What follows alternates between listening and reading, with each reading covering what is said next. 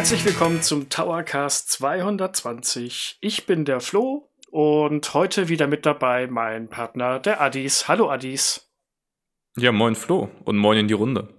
Und naja, wir haben heute noch eine Premiere, denn wir sind nicht zu zweit. Nein, denn aller guten Dinge sind drei. Ich sage Hallo Kim.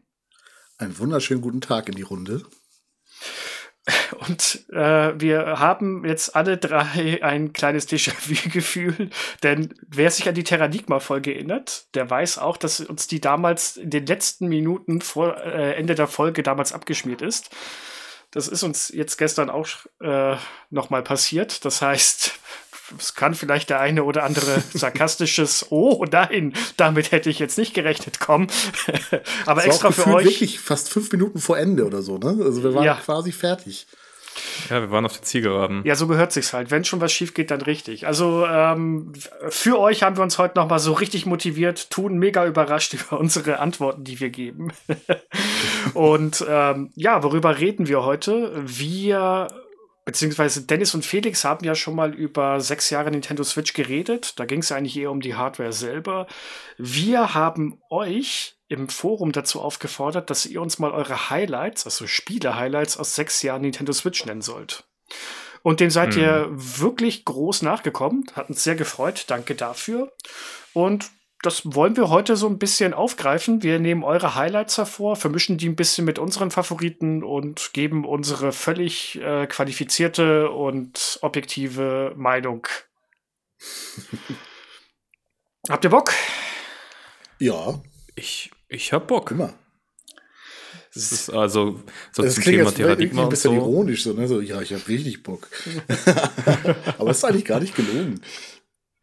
Nein, nein, ich, ich wollte gerade sagen, die Terranigma-Folge äh, war ja auch eine unserer besten Folgen, würde ich mal persönlich sagen. Insofern, ähm, und ich bin motiviert, das nochmal mit euch zu besprechen. Insofern, lasst uns loslegen. Ja.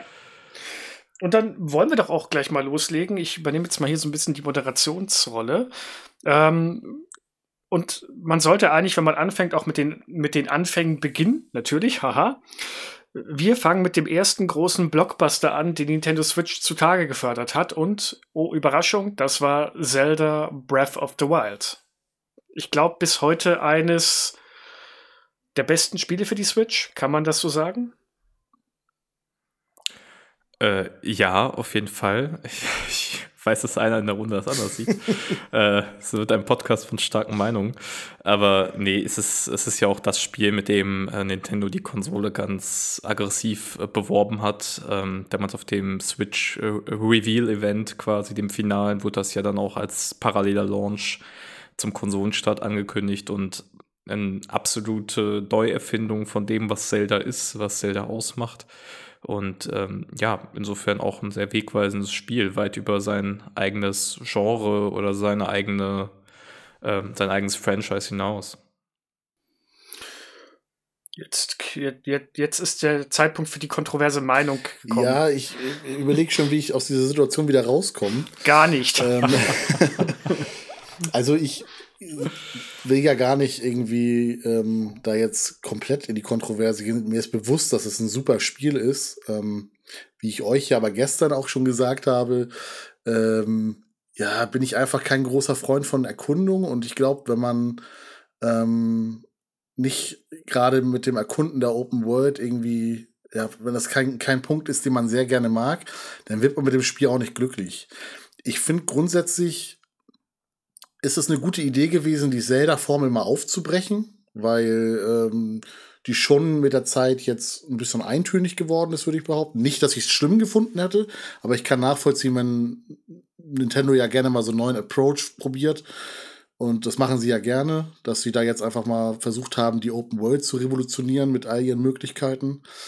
Aber ähm, ja, ich bin einfach kein großer Freund davon. Aber ich meinte ja auch bei der letzten Aufnahme schon, dass ich glaube, dass es ein wichtiger zeitlicher Aspekt oder der zeitliche Aspekt ist sehr wichtig gewesen bei, ähm, bei dem Spiel.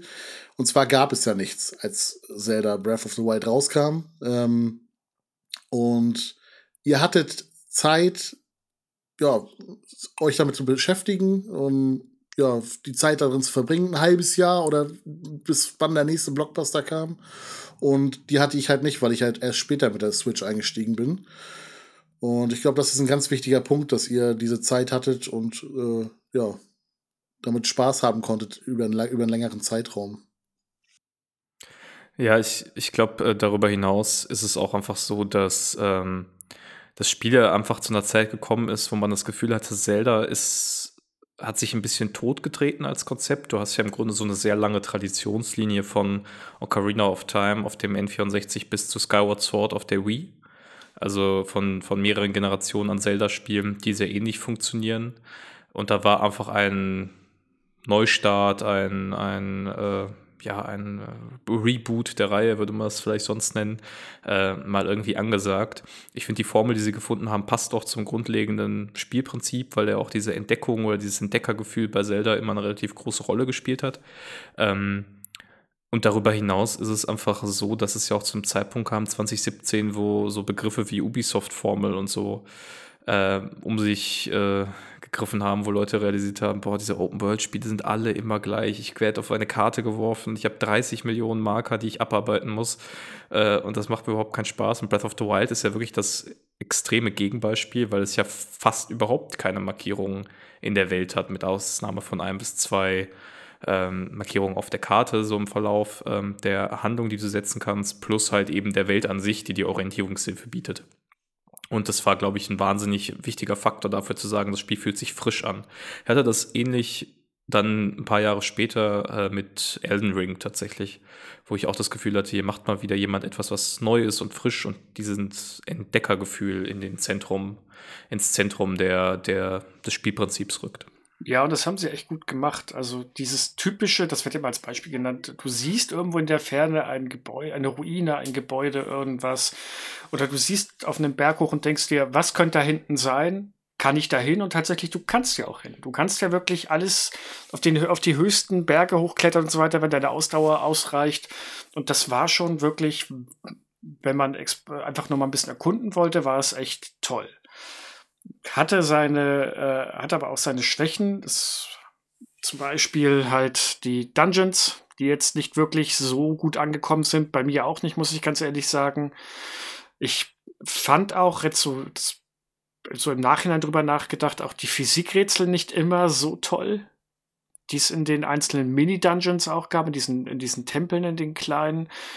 Ähm, und eines der Sachen, die sie ja hoffentlich auch im Nachfolger dann mal ähm, ausbessern werden, ist tatsächlich die zerstörbaren Waffen. Dass die nicht, ja. die, dass die nicht kaputt gehen und man hier irgendwie sich denkt, ja, toll, jetzt habe ich mir eine richtig seltene Waffe irgendwo aus der Truhe rausgefischt und nach fünf Schlägen oder jetzt übertrieben, ist sie kaputt. Aber ansonsten war Zelda Breath of the Wild ein wirklich tolles Spiel. Ich habe das ähm, durchgesuchtet, natürlich, weil, wie Kim schon sagte, wir hatten ja nichts.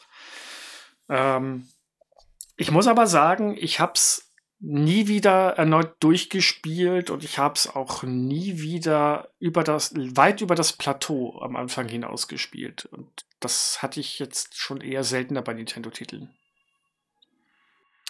Ja, ich glaube, es lebt einfach von diesem Entdeckerdrang und wenn du äh, eine Zeit lang vielleicht dich in der Welt bewegst und das Gefühl hast, okay, ich habe mich jetzt hier wieder orientiert, ich weiß jetzt, wo ich hin äh, will, dann ist es vielleicht auch einfach genug, weil es ist ja doch auch ein sehr, sehr umfangreiches Spiel. Also ich weiß gar nicht, wie viel ich da reingesteckt habe, aber am Ende bestimmt 70 Stunden oder so, äh, wo ich diese Welt erkundet habe. Ähm, und dann ist ja vielleicht auch irgendwann so ein Punkt erreicht, dass man sagt, hey, ich bin jetzt auch mal bereit für ein neues Abenteuer äh, und will dann nicht zurückgehen. Was so ein bisschen bei den Schreien, ähm, die, die, das Dungeon-Design, für das sie sich entschieden haben, war ja so ein bisschen Fluch und Segen des Spiels zugleich, weil es hat auf der einen Seite dafür, dazu geführt, dass deine Bewegung tatsächlich völlig frei war. Du warst nicht vorgegeben, an bestimmte Dungeons zu kommen, beispielsweise in einem gewissen Zeitpunkt der Story. Hat den gegenteiligen Effekt gehabt, leider, dass die aber auch sehr austauschbar wirkten, äh, weil die sich ja alle gleich angefühlt haben und gleich aussahen. Ich fand die Rätsel eigentlich ganz gut. Aber ähm, wenn du sowas hast wie äh, den Goron-Dungeon oder den, den Zora-Dungeon, so diese Klassiker mit den Tempeln und, und verschiedenen Ruinen, das hatte schon deutlich mehr Flair. Ähm, insofern hoffe ich da auch, dass sie für Tears of the Kingdom, auf das ich mich sehr, sehr freue, ähm, da nochmal an der einen oder anderen Stelle so ein bisschen schrauben und das auch weiterentwickeln, was sie da aufgebaut haben mit dem ersten Teil. Ja, wird halt schwierig, glaube ich, ähm, weil das ist ja so ein bisschen das, wie bei einer Metroidvania-Formel, im Prinzip dieses äh, Abarbeiten, man bekommt einen neuen Gegenstand und kann wieder dahin und kommt weiter. Dieses Prinzip ist ja eigentlich nahezu unmöglich, wenn man das in dieses Breath of the Wild Korsett schnüren würde. Weil, wie will, will man es machen? Also man braucht ja irgendwie einen Anhaltspunkt, weil man kann ja nicht sagen, okay, such dir einfach irgendwas und dann funktioniert schon irgendwie. Ähm, deswegen wüsste ich gar nicht, wie die es im Nachfolger machen, aber ich lasse mich da gerne überraschen. Vielleicht machen sie auch einfach nur more of the same, aber das kann ich mir nicht vorstellen. Ich weiß es nicht. Man weiß ja eigentlich bisher nur, dass es da irgendwie Fahrzeuge gibt, äh, man irgendwas bauen kann. Mehr weiß ich da auch nicht. Und ja, mal sehen, ne? Ich hätte da tatsächlich äh, ein Stichwort ge zu geben, und zwar aus dem gleichen, aus dem Zelda-Franchise. Ähm, A Link Between Worlds. Oh. Das, das hat das Ganze mit den Gegenständen ganz gut gelöst, dass du dir Stimmt, die alle ja. quasi mieten konntest, leihen konntest und dann die Dungeons in beliebiger Reihenfolge ähm, begehen konntest. Wäre ja eine Möglichkeit, dass man sagt, okay, der Nachfolger äh, ist dahingehend auch ein bisschen flexibler. Ja, wird doch spannend zu sehen, wie diese Wolkenwelt eigentlich funktioniert. Ähm, Aktuell ist mir noch nicht ganz klar, ob es da feste Zugangspunkte gibt, äh, zu denen ich mich bewegen muss, wie bei Skyward Sword beispielsweise. Da gibt es ja quasi festgelegte Punkte, an denen du dann wieder in diese Himmelswelt kommst. Oder ob da in irgendeiner Form auch eine offene Reisefunktion eingebaut wird. Also ich glaube, da wird man einfach abwarten müssen. Aber ey, ich glaube, niemand kann bestreiten, dass Breath of the Wild mit Sicherheit eines der, wenn nicht das einflussreichste Spiel der letzten zehn Jahre war. Ähm, und ja auch ganz grundlegend verändert hat, wie man sich teilweise so eine Open World eben vorstellt. Und es sieht ja auch wirklich, was ich äh, finde, was manchmal so ein bisschen untergeht, ich finde, sie haben auch wirklich den Grafikstil äh, den sie sich über mehrere Etappen wieder aufgebaut haben, von diesem eher kontroversen, anfangs kontroversen bei Wind Waker über diesen Aquarell-Look in Skyward Sword. Ich finde, sie haben jetzt wirklich einen tollen Grafikstil gefunden. Die Welt sieht gut aus, die Charaktere sehen gut aus. Und äh, obwohl die Hardware der Switch so langsam äh, nicht einen Geist aufgibt, aber halt eben doch äh, deutlich betagter wird, äh, habe ich da große Hoffnung, dass da echt noch ein sehr attraktives Spiel bei rumkommt. Das glaube ich auch. Gut, ähm, wollen wir in dem Zelda-Franchise bleiben? Denn ich muss jetzt gucken, wer es erwähnt hatte, aber ich glaube, es war Terranigma, der User. Einen Moment. Wie oft fällt das Wort Terranigma noch in diesem Podcast? Ja, mal gucken. Vielleicht kriegen wir das hin. Ja, es war. Man kann, man kann nie genug über Terranigma reden. ja, es war tatsächlich der User Terranigma. Der hat nämlich noch ein anderes Spiel ähm, erwähnt, das auf der Nintendo Switch erschienen ist, was äh, streng genommen ja kein Switch-Spiel ist, sondern äh, als Remake eines Gameboy-Klassikers, nämlich Link's Awakening. Was oh. meiner Meinung nach ein relativ solides, solider Port, beziehungsweise ja doch ein solider Port geworden ist mit der Grafik musste ich mich am Anfang ein bisschen anfreunden. Die hat mir am Anfang nicht ganz so gefallen. Die wirkte mir ein bisschen zu, zu knuffig und zu, ja, chibi-mäßig so ein bisschen. Hab mir aber, aber ich muss sagen, ich habe gerne wieder reingespielt. Ich habe es nur bis zum vorletzten Dungeon gespielt, da der, der, der hoch in den Bergen oben ist. Da habe ich dann irgendwie die Lust verloren. Aber das war ja damals wie heute, äh, oder beziehungsweise damals war es ja eines der ersten Zeldas, die so, ein paar Rollenspielelemente mehr mit reingebracht haben, wie zum Beispiel die Questreihe, dass man Gegenstände zusammenkriegen musste. Ähm, klassisches Beispiel des, der, der Bikini von der Meerjungfrau, der in der deutschen Version kein Bikini war. und so weiter und so fort. Ähm, also das hat damals schon so ein paar Grundsteine gelegt und ich finde, das Spiel ist gut übertragen worden auf die Switch. Komma mit einer Ausnahme und jetzt darf kontrovers Kim wieder. Mir gefällt die Auswahl der Spiele nicht hier hintereinander weg. Ich werde schon wieder als der Grieskram dargestellt. Nee. Ähm, also ich bin großer Fan des Gameboy-Titels grundsätzlich. Ähm, da breche ich auf jeden Fall eine Lanze für, aber ich habe es halt damals mir gekauft, hatte mich auch nicht grundlegend informiert darüber, sondern dachte einfach, hey, das Spiel, das kennst du, das kaufst du dir. Remake immer gern gesehen davon. Und ich war von dieser Performance sehr enttäuscht, ähm, fand den Look auch nicht ja, besonders schön und habe es halt deswegen relativ zeitnah abgebrochen. Ich meine gehört zu haben, dass die Performance im Spielverlauf ein bisschen besser wird. Ich glaube, gerade der Anfang ist sehr schlimm mit ähm, diesen ganzen Gräsern und dem ganzen Grün und was da alles rumfleucht. Ähm, aber da kann ich nicht wirklich mitreden. Da müsst ihr mal erzählen. Also die Performance ja. äh, nach die Addis? Achso, ja, ich habe ich hab, ähm, auch beim Spielen das Gefühl gehabt, diese Welt, sie hat ja diesen ja fast schon spielzeugartigen Look, dass du wie so kleine Miniaturen hast, die so in die Welt gesetzt wurden. Und obwohl das auf den ersten Blick relativ simpel aussieht, ist da, glaube ich, sehr viel Rechenleistung nötig. Insbesondere, wenn du so durch das Gras gehst und du siehst, okay, jeder Halm, der da irgendwie abgebildet ist, der hat auch einen eigenen Schatten und der bewegt sich dann entsprechend. Ähm, ich glaube, dass in diesen Szenen dann äh, die Performance besonders gelitten hat, war so mein äh, subjektiver Eindruck. Ähm, insgesamt ist es aber ein Spiel, das ich wirklich gern habe. Ähm, auch das Remake Remake jetzt auf der Switch, weil ich es, weil es ja auch in vieler Hinsicht bricht mit Zelda, wie es sonst ist. Also du hast Zelda, es ist ja ein Zelda ohne Zelda. Ähm, das heißt, du hast die Marin, heißt sie, glaube ich, äh, die Begleiterin, die du da triffst, die auf dieser Insel des Windfischs lebt ähm, und die dich dann so ein bisschen einführt in diese Welt. Und obwohl das ja eigentlich ein super farbenfrohes und, und total quietschbuntes und liebenswertes Spiel ist, erzählt es ja eine unfassbar traurige Geschichte eigentlich und ist sehr, sehr melancholisch. Und hat ähm, kein Happy End. Rund, und hat kein Happy End. Und überhaupt ist das sehr ähm, vom Ton her so ein, so ein richtiger Kontrast ähm, zu dem, wie diese Spiele sonst aufgebaut sind. Also deswegen habe ich das Spiel sehr gern. Ähm, ich habe mich immer gewundert, dass es nur bei diesem Remake eines 2D-Zeldas geblieben ist, weil es ja doch, glaube ich, eine sehr großen Markt nach wie vor für diese klassische Zelda-Erfahrung gibt, was ja auch so verschiedene Spiele wie Oceanhorn oder äh, ich weiß gar nicht, da gab es ja jetzt mehrere Zelda-Klone, die in diese Richtung, diese Kerbe geschlagen haben. Also ich bin mal gespannt, was Nintendo und ob Nintendo dann um diese Richtung nochmal was was veröffentlichen wird als größeres Projekt. Ist ja eigentlich auch relativ leicht abzubilden, wenn man sich jetzt äh, Link's Awakening anguckt. Das bedient sich ja auch an diesem Prinzip, dass man sich auf einer Karte bewegt und die sich immer abschnittsweise ändert. Und da gibt es ja viele verschiedene Teile von, jetzt zum Beispiel Minish Cap oder ähm, die Capcom-Teile. Die könnte man ja eigentlich eins zu eins in dem Look einfach übernehmen, einfach das draufbügeln und gut ist. Und dann hat man neue Spiele. Ist ja eigentlich äh, Moneymaker. Eigentlich ja, aber jetzt haben sie ja die Game Boy Advance Emulator rausgebracht und. Hm. Ja, da gibt es aber ja nur Minish Cap bisher. Ja, genau. Das, da, ja, ja. Ich denke mal, da werden sie die jetzt erstmal äh, langsam Stück für Stück draufbringen und. Aber vielleicht kriegen wir tatsächlich ein A Link to the Past oder A Link Between World Remake äh, in den letzten Jahren, bevor die Switch endgültig abdanken muss. Weil das kannst du grafisch auch problemlos oder auch performance-technisch problemlos noch umsetzen. Auch mit der jetzt mittlerweile in die Jahre gekommenen Hardware. Ich würde mich tatsächlich sehr über Link Between Worlds freuen, ähm, einfach weil das ja auf dem 3DS äh, gefangen ist.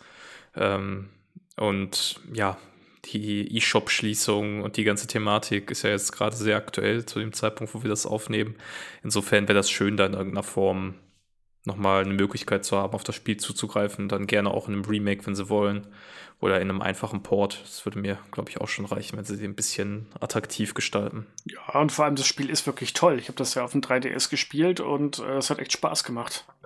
Es ist ja vor allem in der Zelda-Lore die kanonische Fortsetzung von A Link to the Past, soweit mhm. ich es verstanden habe. Ne? Also ich es ist eine 1 zu 1 Fortsetzung. Glaube ich nämlich auch. Es ist schon crazy, dass sie da mehrere Jahre, äh, Jahrzehnte nach dem Super Nintendo-Teil einfach mal so einen Nachfolger rausbringen, quasi direkt. Jetzt nicht nur in, in demselben Franchise, sondern auch einen direkten Nachfolger dieses Spiels. Ja, ich glaube, man wollte damals eigentlich das A Link to the Past Spielgefühl auch für die jüngere Generation mal irgendwie abbilden. Aber gut, da bewegen wir uns jetzt gerade äh, ein bisschen ab vom Pfad. Ich würde bei einem Zelda-Spiel jetzt bleiben, auch wenn ich jetzt sagen würde, das ist nur ganz grob eins. Und zwar geht es um Hyrule Warriors. Ähm, das erwähnst du freiwillig? Hätte ich jetzt das nicht gerechnet. Ja, ich, ich unter den Teppich kehren kann ich es nicht. Also von daher greife ich die Initiative. Äh, das ja sowohl in der Definite Edition als auch ähm, nach, wie heißt der neuere Teil? Zeit der Verheerung. Zeit. Zeit genau, Verheerung, Zeit der genau. Verheerung ähm, auf der Nintendo Switch erschienen sind und eigentlich quasi Ableger der klassischen Warrior-Spiele sind.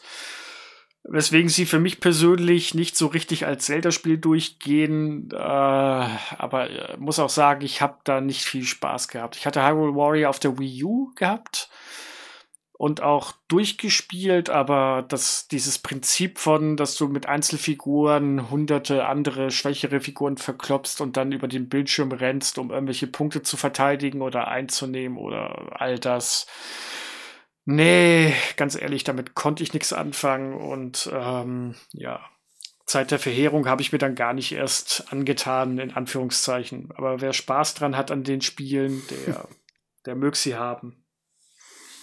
Ja, also ich glaube, über das Spielprinzip dieser Muso-Spiele, da wurde jetzt lang genug drüber geredet. Entweder man mag sie oder man hasst sie. Ich glaube, da gibt es nichts dazwischen. Und ähm, Entgegen der Meinung von vielen, glaube ich, finde ich Zeit der Verheerung sogar eher einer der schwächeren Teile, weil er halt mit Story daherkommt. Und ich finde, das ist, dieses Warriors-Prinzip ist eigentlich kein Storyspiel, sondern für mich einfach ein, ich liege im Bett und habe noch eine halbe Stunde mein Hirn aus Modus und da passt halt eine Story einfach nicht rein und das ist ja ein direktes Prequel von Breath of the Wild und das, nee, das macht man halt nicht. Du hast halt äh, eine begrenzte, begrenzte Kundschaft, die halt diese Muso-Spiele mag. Und ähm, ja, du beschneidest damit im Prinzip die Zelda-Fans, die das halt nicht mögen, ähm, die sich dann die Story zuführen müssen mit einem Spielprinzip, was sie nicht wollen. Das ist halt blöd. Aber ja, ich mag sie sehr gerne. Ähm, spiele sie auch bis heute noch sehr gerne. Hyrule Warriors hat, also in der Definitive Edition, der Wii U-Port, hat unendlichen Content. Der User Struwel hat es ja auch äh, genannt und meinte, dass er wird bis, bis zu seinem Lebensende vermutlich spielen. Weiß ich nicht, ob das ernst gemeint ist, aber ich kann es mir vorstellen. Und ja, mir macht es großen Spaß. Ich weiß, ihr seid davon keine Fans und es ist, es ist halt Zelda Fanservice in dem Fall, aber ich kann absolut nachvollziehen, wenn man da nicht der Fan von ist. Ach, ich verstehe den Reiz schon. Ne? Also ich habe ja auch das äh, Zeit der Verheerung dann getestet. Ich glaube, da geht unsere Meinung so ein bisschen auseinander, Kim, weil ich äh, jetzt nicht so, so in, in den Musu-Spielen selber äh, bewandert bin, sondern eben Breath of the Wild irgendwie spielen wollte oder nochmal neu erleben wollte. Und da fand ich äh, Zeit der Verheerung eigentlich ganz cool gemacht. Insofern hat mir auch der Story-Fokus äh, gut gefallen. Ähm, ja, aber es ist, es ist einfach eine Art von Spielkonzept, da verstehe ich auch nicht ganz, warum es manchmal so viel Kritik dafür gibt, weil es ist ja bei jedem Spiel so, dass es dir gefallen muss oder nicht. Ähm, also wenn du keine Lust hast auf Rundenstrategie, kann das Spiel noch so gut sein. Du wirst dir bestimmt nicht XCOM oder sowas äh, kaufen wollen, weil das einfach ein anderes Spielprinzip ist. Und ich finde, bei den Muso-Titeln ist das ähnlich. Ähm, zumal die ja dann doch später auch gerade in diesen Herausforderungsmissionen ähm, doch recht anspruchsvoll werden können, teilweise, wenn du da alles äh, an mehreren Ecken koordinieren musst und so. Aber äh, insgesamt hat es mir ganz, ganz gut gefallen und ja, ist schön für die Fans. Und das hat ja Nintendo ja auch für verschiedene Marken schon durchgenommen. Also es gibt ja Fire Emblem, äh, Warriors. Äh, jetzt überlege ich gerade, ob es im Nintendo Kosmos noch ein weiteres Muso gibt. Nee. Ich glaube, das aber, war's. Das war's. Ja, ja, aber sowas wie One Piece hat ein eigenes Muso-Spiel und, und, und, und. Also das Prinzip scheint sehr bewährt zu sein. Ja, bewährt auf jeden Fall. Bewährt ist auch ähm, eine andere Serie und wir bleiben jetzt mal ein bisschen bei den Nintendo klassischen Figuren. Ich würde noch, weil, weil wir es auch das letzte Mal schmählich vergessen haben, äh, Kirby ins Feld rufen. Haben wir nicht vergessen, haben wir drüber geredet. Ja, ja, aber erst ganz am Ende. Ja, gut, das stimmt. so, so, ich habe aber gleich so, Spoiler, äh, eine Sache, über die wir tatsächlich nicht geredet haben. Aber machen wir erst Kirby. Oh, oh okay. Ja, machen wir Kirby. Ähm, da gab es jetzt drei Spiele, richtig, auf der Switch. Einmal ist das Star Allies. Ja, Mhm. genau. Dann, Dann das Land, Ver vergessene Land, wie hieß es? vergessene, ja, das vergessene Land, vergessene Reich. Ne, Land. Das vergessene Land. Das vergessene Das- Land, genau. Und jetzt der neueste, der quasi der Port, das Remake, Der Wii-Port, ja. genau. Und ähm, ja, Kirby ist und bleibt halt, glaube ich, immer so das Vorzeigebild für die eher leichten und seichten Spiele, wobei das ja mittlerweile auch nicht mehr so ganz zutrifft, denn ähm, sowohl das Vergessene Land als auch der neueste Ableger sollen ja nicht ganz so einfach sein gegen Ende hin. Also diese, diese Formel, dass Kirby jeder durchspielen kann, indem man einfach nur sich aufbläst und von einem Ende zum äh, Level des, zum anderen fliegt, das geht, das ist ja so mittlerweile auch nicht mehr richtig. Nee, das stimmt. Ähm, Im Prinzip bei den Gameboy-Teilen war das ja genauso. Das konnte ja wirklich jeder durchspielen. Da gab es ja gar keine Probleme. Ähm, Kirby hat immer noch viele, ich nenne sie mal Accessibility-Optionen. Also man kann sich das sehr einfach machen, wenn man möchte. Äh, über Schwierigkeitseinstellungen und irgendwelche Sondermodi und hast du nicht gesehen.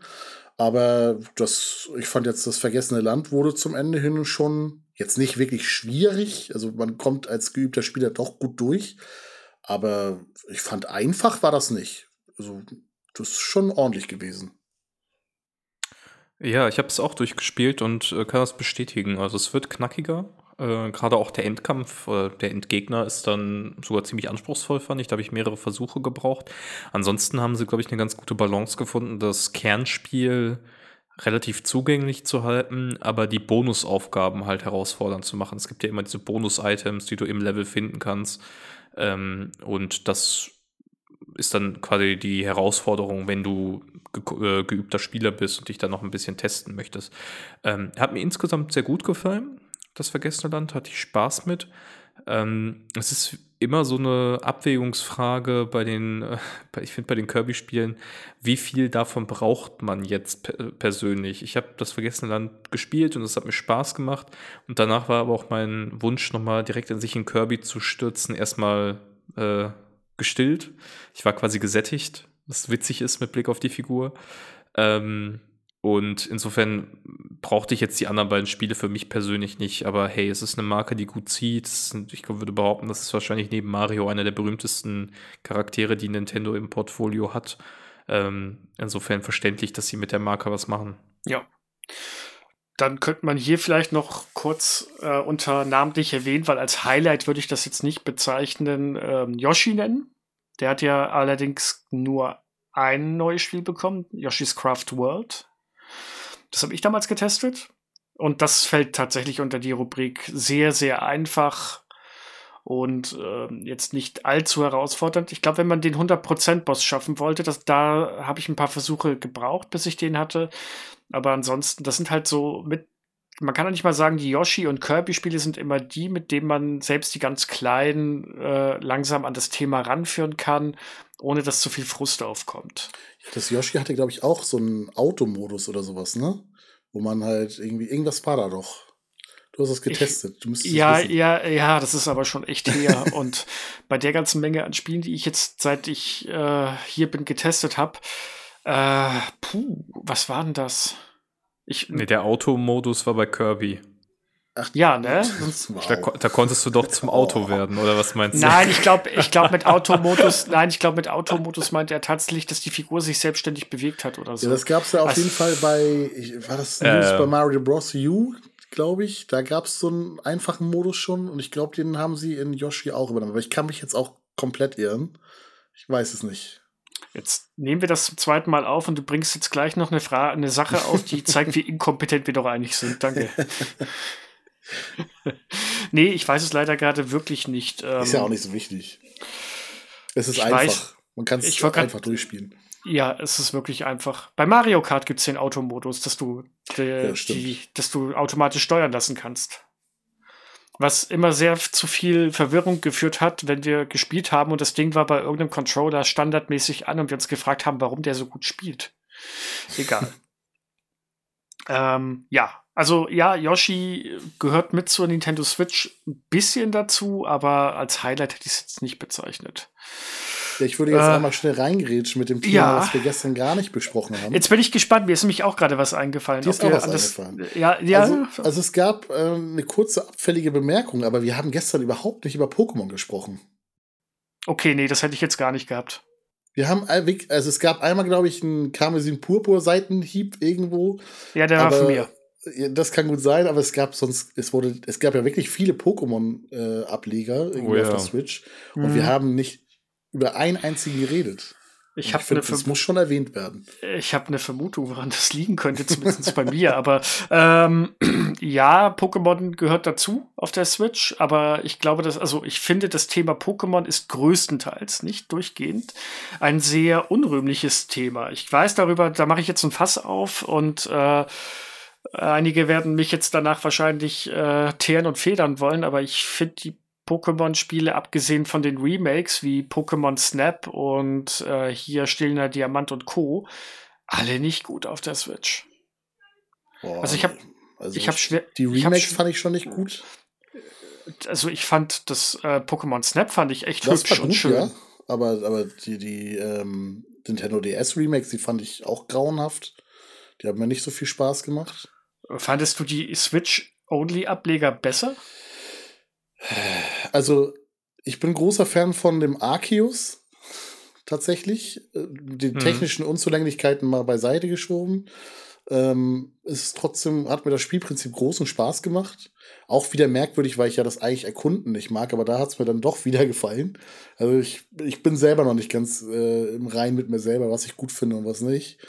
Ähm, aber ich hatte da großen Spaß mit, da irgendwie meine Aufgaben abzuarbeiten äh, meine Pokémon zu fangen, die ich auf der Oberwelt sehen kann und mich daran anzuschleichen. Und man hatte da dadurch einen anderen Game, ein anderes Gameplay, anstatt einfach dieses Rundenbasierte, sondern dieses äh, Anschleichen und äh, neue Taktiken und sowas. Und das hat mir großen Spaß gemacht. Das ist für mich der beste Pokémon-Teil auf der Switch. Ja, das, da stimme ich dir zu. Das ist der beste Pokémon-Teil auf der Switch. Da hast du recht. Also man kann ja vielleicht mal kurz durchgehen. Wir hatten ja, glaube ich, zum Start relativ früh äh, im Lebenszyklus diese Remakes, Let's Go, mhm. ne? Pikachu oh, und die, Evoli. Die waren auch gut. Dann hatten wir ähm, die ähm, Schwert- und Schildteile ja. mit DLC. Ja. Genau, dann kam Arke, nee, dann kam erstmal die Remakes, sorry, die Remakes vom äh, DS.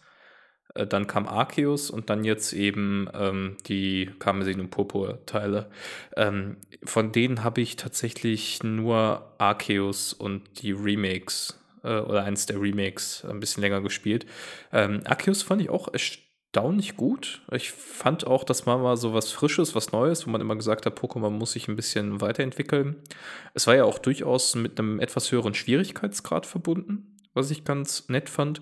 Und äh, ich muss sagen, weiß nicht, da wurde im Vorfeld gesagt, das sieht nicht gut aus und es sieht auch nicht gut aus, aber da hattest du immerhin eine sehr okaye Performance, würde ich sagen. Also es war ein, ein spielbares Spiel, während man ja einfach bei Kamezin und Puppe sagen muss, okay, äh, die haben da jetzt echt den Vogel abgeschossen. Also die Spiele sehen nicht gut aus und laufen mit äh, 15 bis 20 Frames oder so. Und das ist halt für die Größe, die Pokémon hat, einfach als Marke und das Geld, das sie umsetzen, ist das nicht akzeptabel. Und das muss man auch ansprechen, finde ich, äh, wie die Spiele laufen. Ja.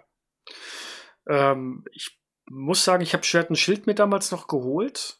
Ähm, einfach auch, weil ich mega hyped auf das Spiel war, aber ich war dann irgendwie so enttäuscht, ähm, sowohl auch von der Technik damals, das war ja das ganz berühmte, wo es auch in der Demo, glaube ich, so war, dass die, dass die Figuren teilweise vor dir aufgeploppt sind und alles. Und dann hat es mich spielerisch auch irgendwie nicht so richtig abholen wollen. Vielleicht liegt es auch einfach daran, dass bei mir Pokémon meine Hochzeit auf dem Gameboy äh, war und die Teil danach.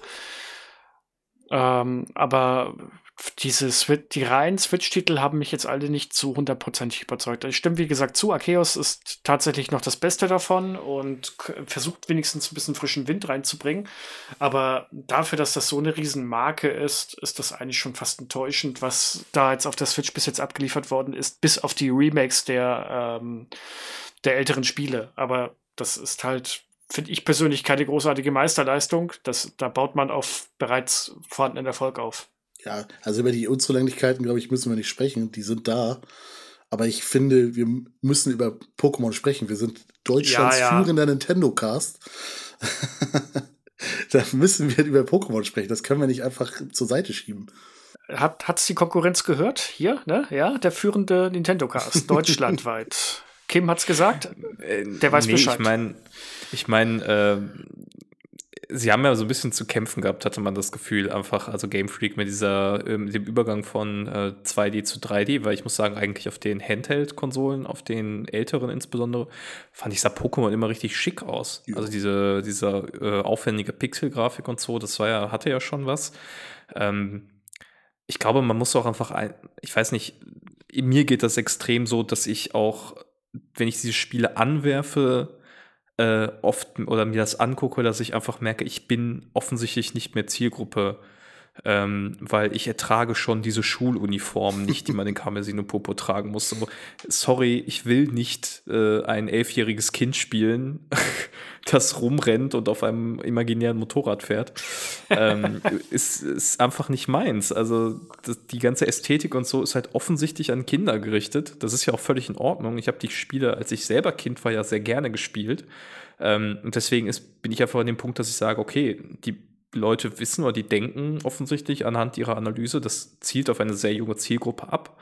Ähm, deswegen bauen wir auch die ganze Ästhetik darum herum auf und dann muss man halt irgendwann akzeptieren, man wird zu alt für diesen Kram. so, so meine persönliche Reflexion zu dem Thema. Ja, gut. Dann würde ich jetzt einen Titel bringen, den wir gestern auch nicht erwähnt haben bei der Testaufnahme, also bei der gescheiterten Testaufnahme. Testaufnahme. Ja, ja, Testaufnahme. Sie ist nicht rausgekommen, also war es eine Testaufnahme. Nee, aber wir haben tatsächlich einen Nintendo-Titel vergessen. Luigi's Mansion. Oh ja, stimmt.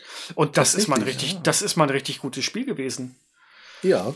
Also, also ich habe hab das groß durchgespielt. Hab, ja, genau. Ich habe ja, genau. Ich habe das auch erst sehr spät geholt ähm, und habe das mit meiner Frau zusammen im Koop gespielt und wir hatten unglaublich viel Spaß.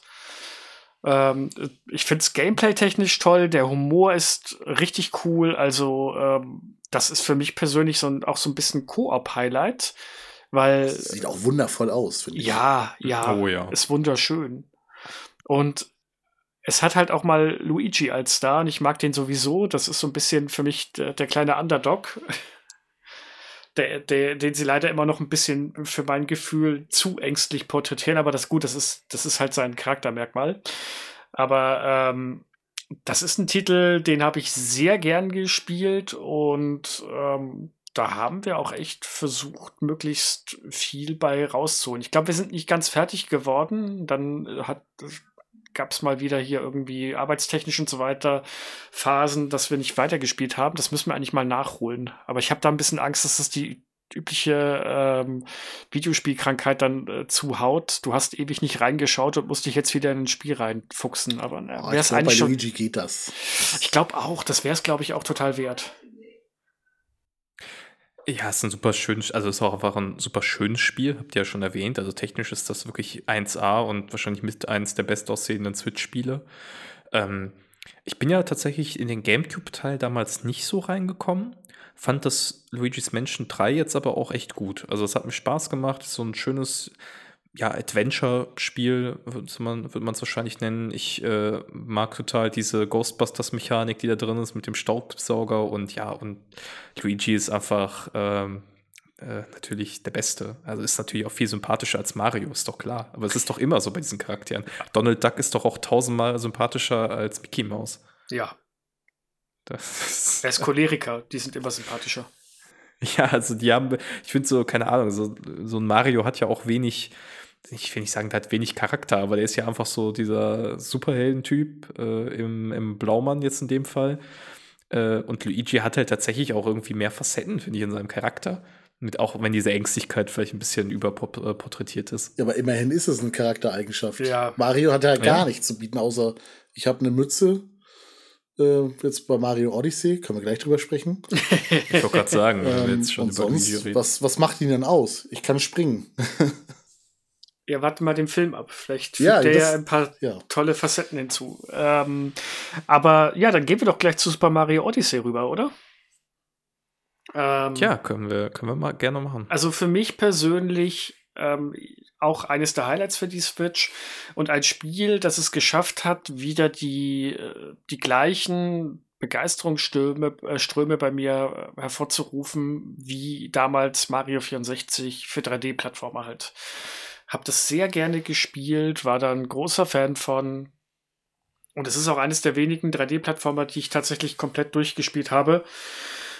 Also wirklich komplett, komplett. Und ähm, ja, also habe ich wirklich gerne gehabt. Die Welten haben mir gefallen. Die Idee mit der Mütze, dass man halt die Fähigkeiten von Gegnern kopieren kann, inklusive, dass man als riesiger T-Rex rumrennt und so weiter und so fort. Also das äh, Spiel hat einen, äh, einen Stein bei mir im Brett. Ja, kann ich voll zustimmen. Also es ist ein richtig schöner 3D-Plattformer, auch eines meiner liebsten äh, 3D-Marios und da hängt die Latte ja schon relativ hoch. Ähm, ich, es hatte für mich auch dieses Gefühl vom N64-Teil. Also dieses nochmal Welten erkunden ähm, und, und Cappy war ja auch ein ganz sympathischer Begleiter. Und ich fand auch cool, was sie mit der Mütze gemacht haben. Die hat ja nicht nur die Fähigkeit dir gegeben, bestimmte ähm, Gegenstände oder bestimmte äh, Charaktere zu übernehmen, sondern du konntest sie ja auch nutzen für dein Plattforming selber, indem du sie nach vorne geschmissen hast und dann nochmal draufgesprungen bist und so. Also da haben sie wirklich viel Varianz reingebracht und ich äh, bin auch ein ganz großer Fan dieser Welt gewesen. Ähm, mit New Donk City und, und den verschiedenen Arealen, die du da bereisen kannst. Und ich weiß noch immer, ich glaube, mein Highlight war dieses Konzert mhm. äh, von Bürgermeisterin Pauline. Das war ja auch super in Szene gesetzt, wo ja. du da am Ende dann äh, durch so ein Feuerwerk springst und so. Und das war echt, also Hut ab, Nintendo, muss man sagen. Das, äh, da haben sie sich wirklich teilweise selbst übertroffen bei dem Spiel. Ja, ich bin froh, dass wir eigentlich die Aufnahme jetzt nochmal machen, weil eigentlich bei der letzten Aufnahme kam das bei mir ein bisschen zu schlecht weg. Das klang halt wieder so, als ob ich das Spiel haten würde. Das ist eigentlich gar nicht der Fall, weil ich finde es halt gameplay-technisch super. Es hat mir halt nicht so gefallen, weil ich diese Sammelmechanik nicht so cool fand mit diesen Monden.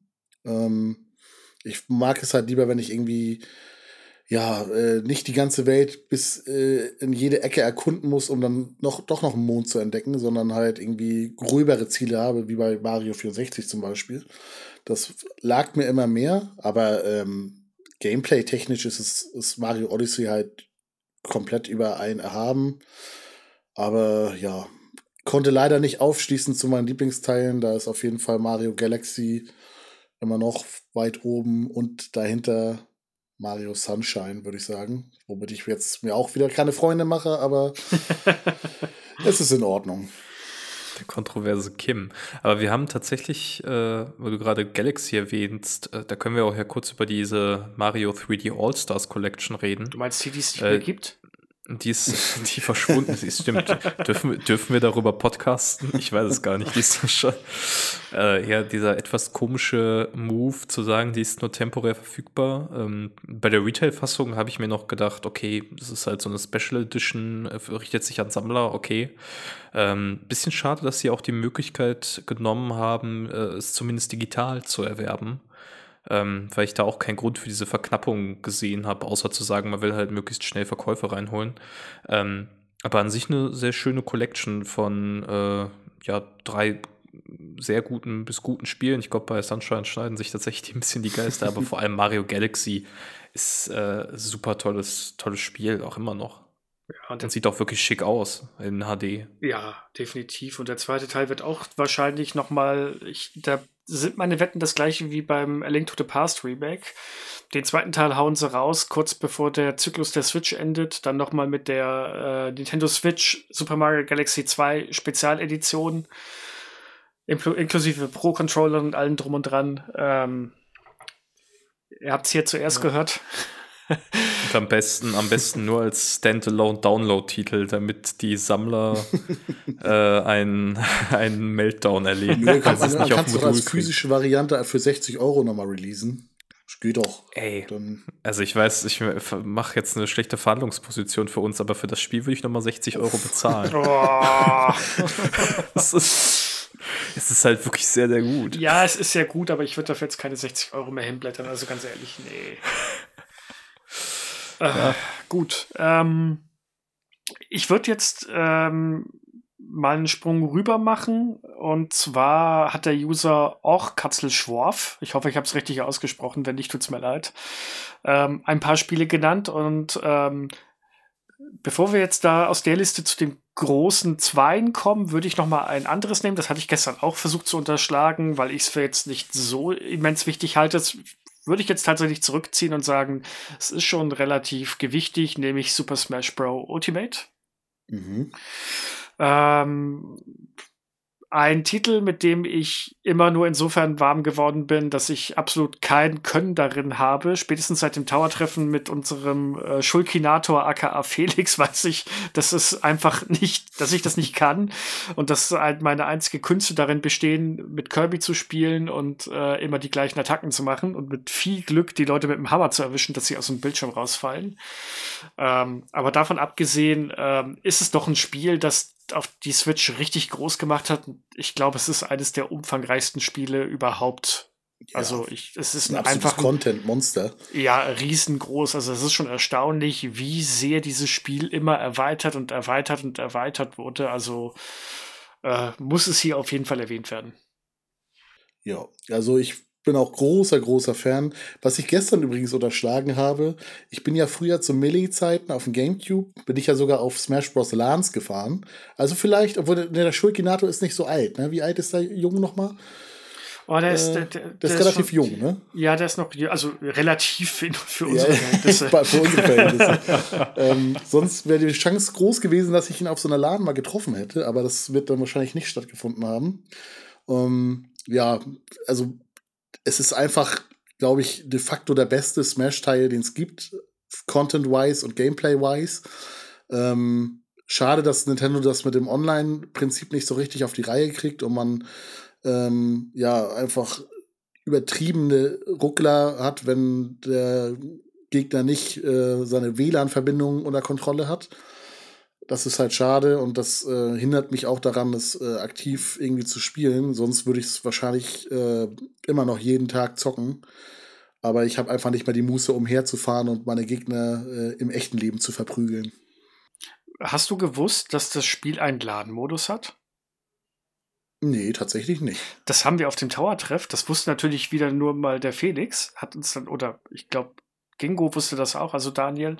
Ähm, du kannst, wenn du die L- und R-Taste gedrückt hältst und, oh Gott, noch was drückst, dann kannst du in den LAN-Modus gehen. Ach nee, das war bei, war das, nee, war Mario Kart, sorry. Das war Mario Kart. Ich wollte gerade okay. sagen, hier werden Fake News gerade gestreut. Fake ähm, News. also ich, äh, ich bin nicht der größte Smash-Spieler, aber ich habe das Spiel auch und äh, spiele es eigentlich auch immer mal wieder ganz gerne, aber vor allem, also ich spiele es nicht professionell und auch nur lokal. Ähm, es ist unfassbar, was das für ein Monster an Charakteren geworden ist. Also das war schon immer ein Staple von äh, Super Smash Bros., dass sie da sehr viele Universen miteinander in Verbindung bringen, aber in diesem Fall ist es ja exorbitant riesig, also von, von, äh, von Nintendo First Party über Sega, über äh, Capcom, äh, Bandai Namco, also du hast ja im Grunde die komplette Videospielwelt, Microsoft ist drin mit, äh, mit äh, hier Steve, äh, von ähm, Minecraft. Ja, und Benjo. Also, ne? ja die und Benjo natürlich jetzt auch, klar. Ähm, also du hast ja die, fast die komplette Video. Also Everybody is here, dieser Slogan, der ist ja einfach wahr. Es ist ja nicht mehr übertrieben.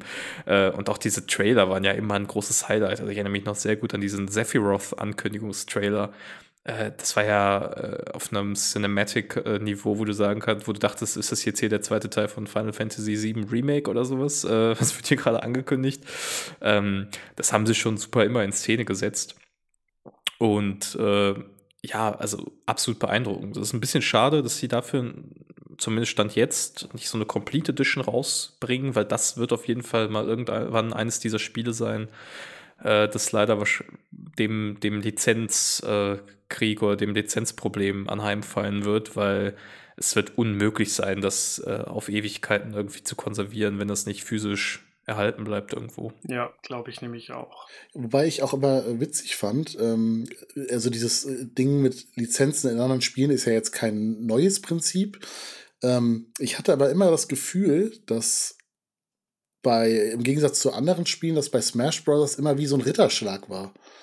Also wenn jetzt äh, ein Charakter reinkommt, dann ist ein Microsoft mit Banjo zum Beispiel oder mit, äh, mit dem Minecraft Steve, die sind da stolz drauf und die äh, feiern das auch verhältnismäßig doll. Und das fand ich, ist im Vergleich zu anderen Spielen irgendwie bemerkenswert gewesen. Ja, definitiv. Ich weiß nicht, wie ihr das gesehen habt. Absolut. Also ich glaube, das äh, ist auch gar nicht so das Problem, dass äh, man die Charaktere da reinbekommen möchte. Ähm, oder dass man sagt, es ist eine Auszeichnung für uns. Äh, das haben ja auch alle gesagt, keine Ahnung, also auch bei Halo. Ich habe ja immer auf den Master Chief gehofft, äh, weil ich ein relativ großer Halo-Fan bin.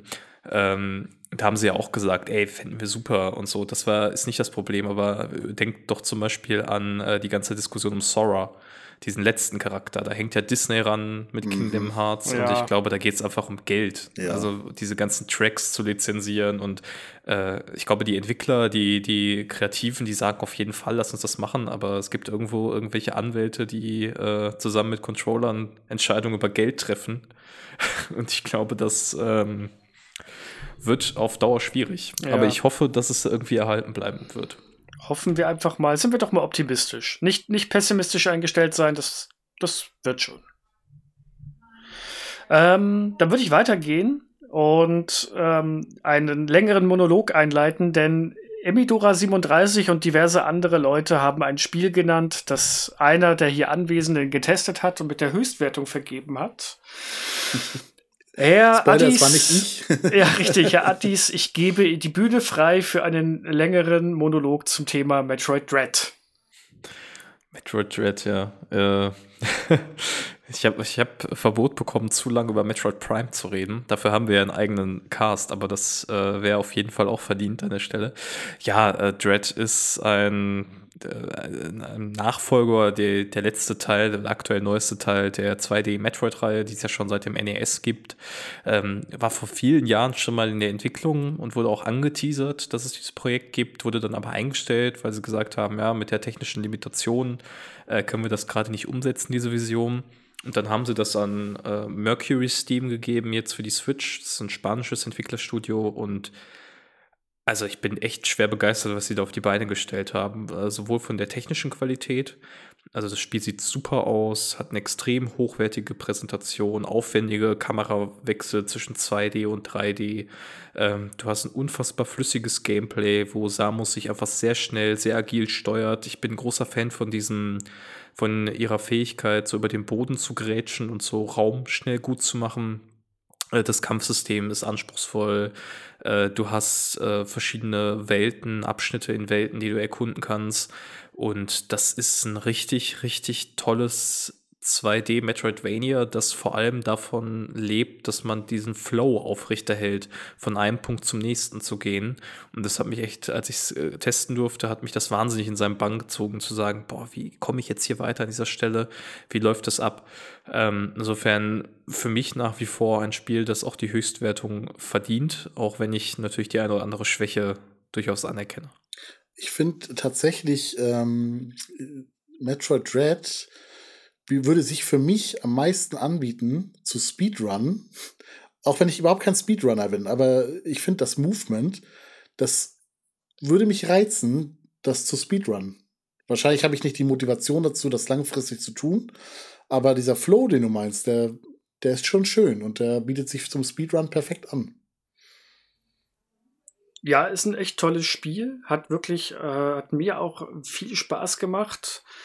Ähm, bei mir waren es halt die, die Emis, die mir das Ganze ein bisschen äh, verdorben haben. Vor allem diese sehr, sehr kurzen Reaktionszeiten, die man hat, was auch gewollt ist, aber wo man den wirklich schon teilweise wissen muss, wann man wie drücken muss. Und ähm, Problem in der Hinsicht bei mir war auch, ich habe das Spiel irgendwann unterbrochen und nach einer gefühlten Ewigkeit fortgesetzt und es kam mir dann so vor wie der, wie der Alters, äh, wie der demente Opa, den man im Einkaufszentrum zurückgelassen hat und der dann plötzlich nicht mehr weiß, wo er ist, was er, was er hier überhaupt macht und äh, sowieso, warum ihn alle so schief angucken und umbringen wollen. Äh, nee, also da bin ich nicht mehr reingekommen und ich hatte dann auch irgendwie keine Lust mehr weiterzumachen. Ich glaube, ich werde dem Spiel tatsächlich nochmal eine Chance geben, indem ich nochmal komplett von vorne anfange. Also ich sechs, sechs, sieben Stunden habe ich reingespielt gehabt. Das kann man ja irgendwann mal wieder aufholen. Denn eigentlich gefällt mir Metroid Red sehr gut. Auch von der Art und Weise, wie es seine Geschichte erzählt hat. Und äh, die Grafik sieht toll aus. Vor allem auf der Switch, äh, auf der OLED-Switch sieht das einfach nur wunderschön aus. Also ist ein toller Titel. war ja auch der Startschuss der OLED-Switch. Ne? Genau, ne? ja, ja. Und das ist, ich habe es mir auch zu, als ich mir die OLED gekauft habe, habe ich mir auch gleich Dread geholt, weil ich das mal das volle Potenzial auskosten wollte und voll gelungen. Also ich ist jetzt noch eine Spekulation, aber ich finde das Design der OLED-Switch ist jetzt ja auch nicht zu weit weg vom Design der Emmys. Irgendwie mhm. in einer mhm. gewissen Hinsicht, dieses klinisch weiße und so. Also äh, das haben sie, glaube ich, ästhetisch. Ich würde, ich würde jetzt nicht behaupten, die Konsole ist abgestimmt auf dieses Spiel. Äh, das wäre, glaube ich, zu viel. Aber dass sie sich gedacht haben, ähm, das passt irgendwie ganz gut zu dem Vibe, ähm, den wir mit der neuen Konsole haben wollen. Ähm, insofern ein sehr guter Starttitel und das sieht wirklich fantastisch aus. Ich habe es damals noch nicht auf der OLED-Switch leider gespielt, weil ich die Testversion glücklicherweise ein bisschen früher hatte äh, und das dann noch auf der alten Switch gespielt habe. Aber sehr schönes Spiel. Ja, dann mach doch mal schnell noch deinen kleinen Monolog hinten ran. Zeit läuft ab jetzt. Ja, aber, aber, aber, aber, aber hier, äh, wir hatten einen Podcast zu dem Thema, ne? Also. Ich darf keinen eigenen Podcast nochmal machen. Ja, Metroid Prime, äh, das Spiel äh, des Nintendo GameCubes für mich. Äh, das erste und bis heute beste 3D-Metroidvania, äh, meiner bescheidenen Meinung nach. Ähm, super wegweisend dafür, wie man dreidimensionales Leveldesign hinbekommt. Das hat das Spielprinzip perfekt übertragen, äh, mit der Ego-Perspektive auch sehr clever umgesetzt. Du hast dieses Adventure-Gefühl, dieses Abenteuergefühl auf dem Planeten Talon 4, das dich nicht mehr loslässt vom Start bis zum Ende, so ging es mir zumindest. Äh, unfassbar gutes Remaster. Eher schon ein Remake als ein Remaster, weil sie wirklich nicht irgendwie mit Upscaling oder so gearbeitet haben, sondern sie haben sich das äh, angeschaut und die Steuerung komplett überarbeitet, die Assets komplett überarbeitet. Also man merkt, dass da wahnsinnig viel Zeit und Herzblut reingeflossen ist. Und ähm, ja, 20, nach, äh, 20 Jahre nach Erstveröffentlichung immer noch äh, für mich Game of the Year Material, äh, muss ich ehrlich sagen, weil es einfach so gut ist und so wegweisend in dem, was es getan hat. Ähm, und ja, auf jeden Fall ein Pflichtkauf. Gerade auch, muss man ja sagen, für den fairen Preis von 40 Euro, den sie dafür verlangen. Hab's immer noch nicht gespielt, kann immer noch nichts dazu sagen. Ja, ich bin ja dran. Ich spiel's gerade.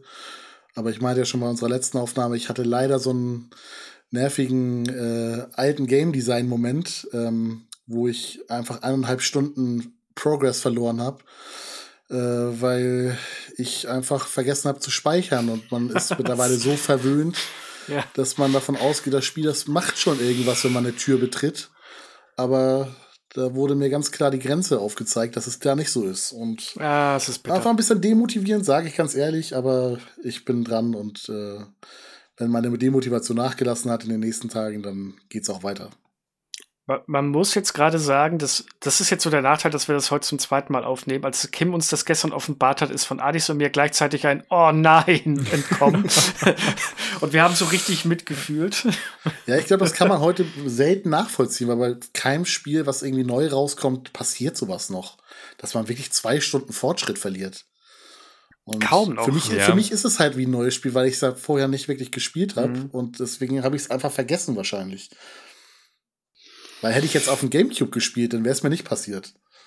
Ja, das ist, es ist natürlich irgendwie herausfordernderes. Also das ist jetzt richtig, ich glaube, es war nicht richtig gesteigert. Es ist herausfordernd in, äh, in dem, was man tut. Und das Spieldesign ist tatsächlich an der Stelle noch ein bisschen äh, traditionell, aber hey, ich, irgendwie fand ich das auch einen ganz netten Gegenpunkt zu eher so moderneren Spielkonzepten, die einem sehr viel abnehmen, auch an Frustration. Äh, ist es klar, auch. wenn ich hab's halt da, nur vergessen. Man, ja, ja, wenn man, wenn man da wirklich dann nach langem, und das ist ja stellenweise relativ anspruchsvoll, auch mit den Kämpfen und so, wo man aufpassen muss, äh, wenn man dann äh, zwei Stunden Spielfortschritt verliert, ist das bitter. Das ist ziemlich sogar. Gut, ähm, wenn ihr mehr zu, von Adis Eindrücken zum Thema Metroid äh, Prime äh, Remaster haben wollt, dann könnt ihr euch das, äh, könnt ihr euch die Podcast-Folge dazu anhören. Das ist die von vor zwei Wochen, wenn ich mich nicht irre, da mit, mit Michael zusammen. Habe ich persönlich als Zuhörer mir äh, reingezogen und war sehr interessant. Also, wenn ihr es noch nicht gehört habt, husch, husch, husch, nach der Folge gleich die nächste runterladen.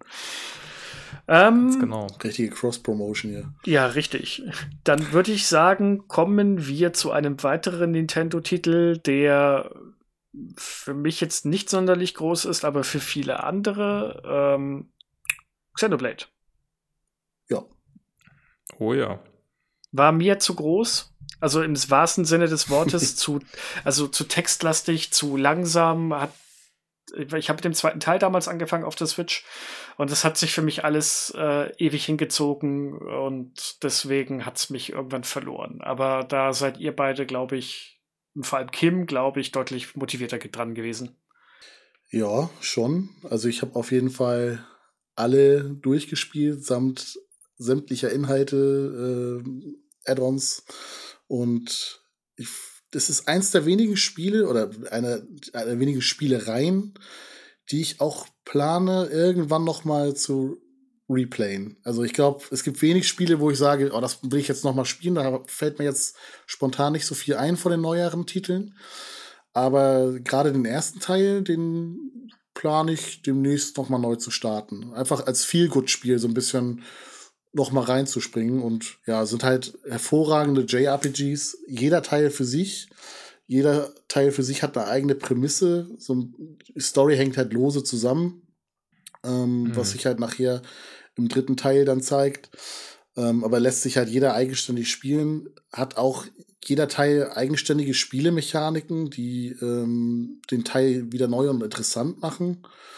Und hat vor allem auch storytechnisch, gerade der dritte Teil, auch wenn ich da gewisse Kritikpunkte habe zum Ende, ist es eine super interessante Story, die wenig ausgelutscht ist und Nintendo untypischen, sehr ernsten Ton hat. Und ja, ist für mich halt eins der besten JRPGs, die es gibt, unabhängig vom Nintendo-Kosmos. Da kommt halt wenig ran. Persona 5 sind auch für mich, aber sonst nicht viel. Das ist meine Ansage. Ja, es ist einfach eine, eine Reihe, die ja auch eine wahnsinnige, eine wahnsinnige Entwicklung durchgemacht hat. Ich weiß noch, in der Zeit der Wii ähm, gab es ja diese Initiative von amerikanischen Nintendo-Fans, diverse Rollenspiele in den Westen zu bringen. Ich weiß gar nicht, wie die ich habe den Namen gerade nicht im Kopf, da gab es irgendwie so eine Bezeichnung, Operation irgendwas, weil es mit äh, Xenoblade Chronicles, The Last äh, Story und äh, verschiedenen anderen Spielen so eine Reihe von Rollenspielen gab, die erstmal nur für den japanischen Markt erscheinen sollten. Und äh, Xenoblade ist eigentlich das von diesen Spielen, das die, den größten Impact dann hatte weil es ja diese Reihe dann begründet hat, die für Nintendo bis heute sehr, sehr wichtig ist und sehr, sehr zentral geworden ist. Und äh, ich kann dir zustimmen, Kim, einfach wahnsinnig tolle, interessante Spiele, die vor allem von einem sehr interessanten Setting leben, weil es ja immer darum geht, dass man auf diesen Titanen unterwegs ist. Äh, und ich finde, der erste Teil führt das schon sehr interessant ein, dass es diese Welt gibt, diesen Bionis, auf dem man unterwegs ist und den man wirklich erkunden muss in einer gewissen Art und Weise auch. Ähm, wo einen aber auch die, die sehr interessante Handlung, die mit sehr vielen, also ich, ich kriege immer so, äh, die, äh, wie, jetzt, jetzt habe ich, hab ich hier einen Schlenker, dieser Anime.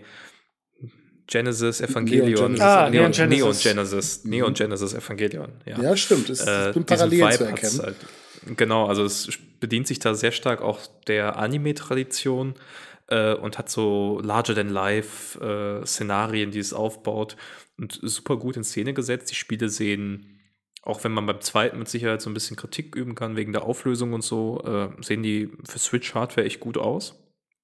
Und ja, es ist einfach eine sehr eigenständige und prägende Rollenspielreihe geworden, die sich heute, glaube ich, nicht verstecken muss vor Final Fantasy, Persona und den anderen Serien. Steht sehr für sich und es ist, glaube ich, für nicht wenige Leute, die in dem Genre sehr bewandert sind, so ein Kaufgrund auch für eine Nintendo-Konsole geworden.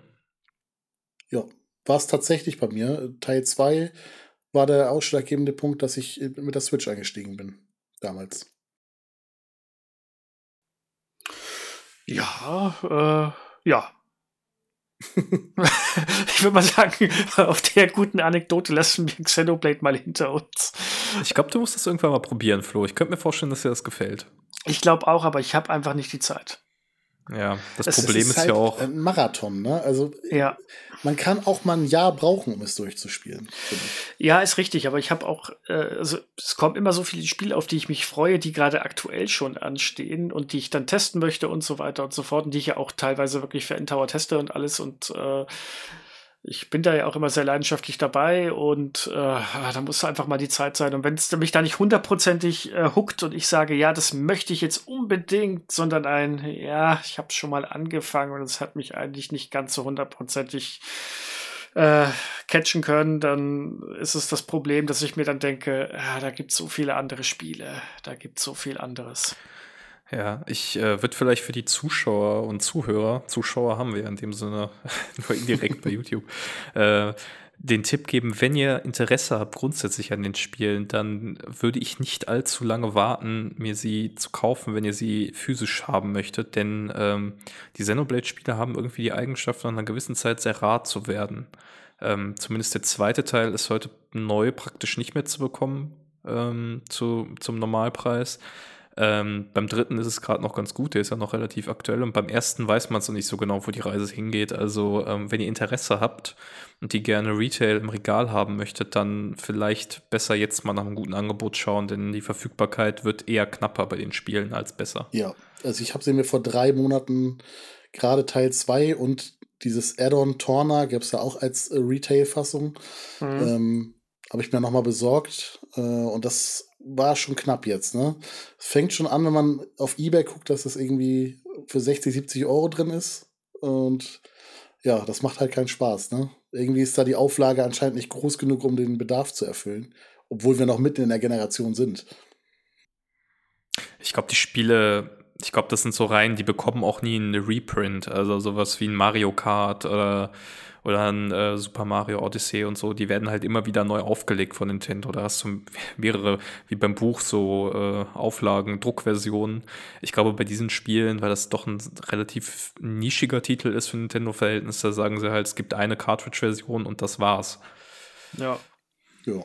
Wenn die weg ist, ist sie weg. Daher zuschlagen, wenn ihr das Ganze noch als Retail haben wollt. Warum auch immer, aber egal. Ähm, das ist ein anderes Thema also für einen anderen Streitpodcast. Ich glaube, ich glaube, wenn wir irgendwann, ich glaube, wenn wir irgendwann mal den Podcast machen, äh, wozu braucht es Retail-Fassung? Adis und ich gehen danach getrennte Wege und reden nie wieder miteinander. Du wirst mich einfach wegschmeißen wie deine Nintendo Switch schön wahrscheinlich, ne? Ganz knallhart. Kommen wir zum nächsten Titel.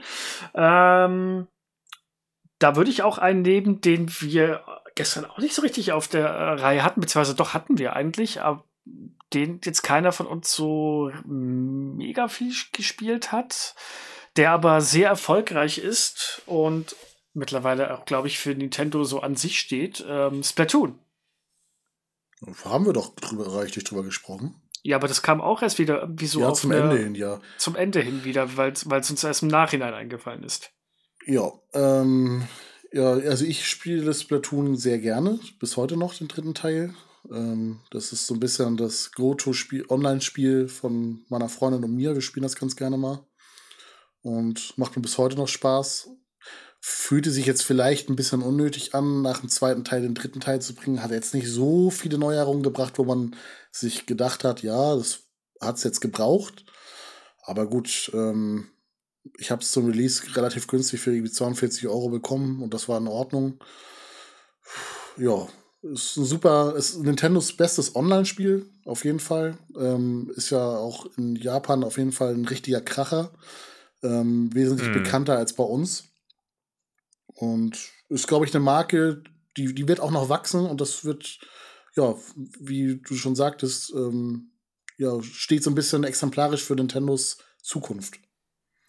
Ja, vor allem, man muss, das, man muss sich mal wirklich vor Augen halten, Nintendo hat es geschafft, einen Shooter auf seine Konsole zu bringen, der aber so familienfreundlich ist, dass er gleichzeitig noch so ein Subgenre ähm, kreiert hat. Nämlich nicht, dass man sich gegenseitig abknallt, gut, das kannst du machen, aber das ist das bringt dir nichts, sondern es geht darum, dass du die Flächen eindeckst mit Farbe. Und äh, ich, hättest du mir damals zum Erscheinen von Splatoon gesagt, dass das mal ein riesen mega Erfolg wird, hätte ich gesagt, ja klar, Ganz bestimmt. Aber äh, es ist ja wirklich ein Riesending geworden. Und es macht Spaß. Ich habe Splatoon 2 mir für die Switch geholt und gerne gespielt. Und wer mich kennt, äh, der weiß, dass ich Konsolen, äh, Shooter auf der Konsole verabscheue und äh, wie der, äh, wie der Vampir das Knoblauch und das Weihwasser.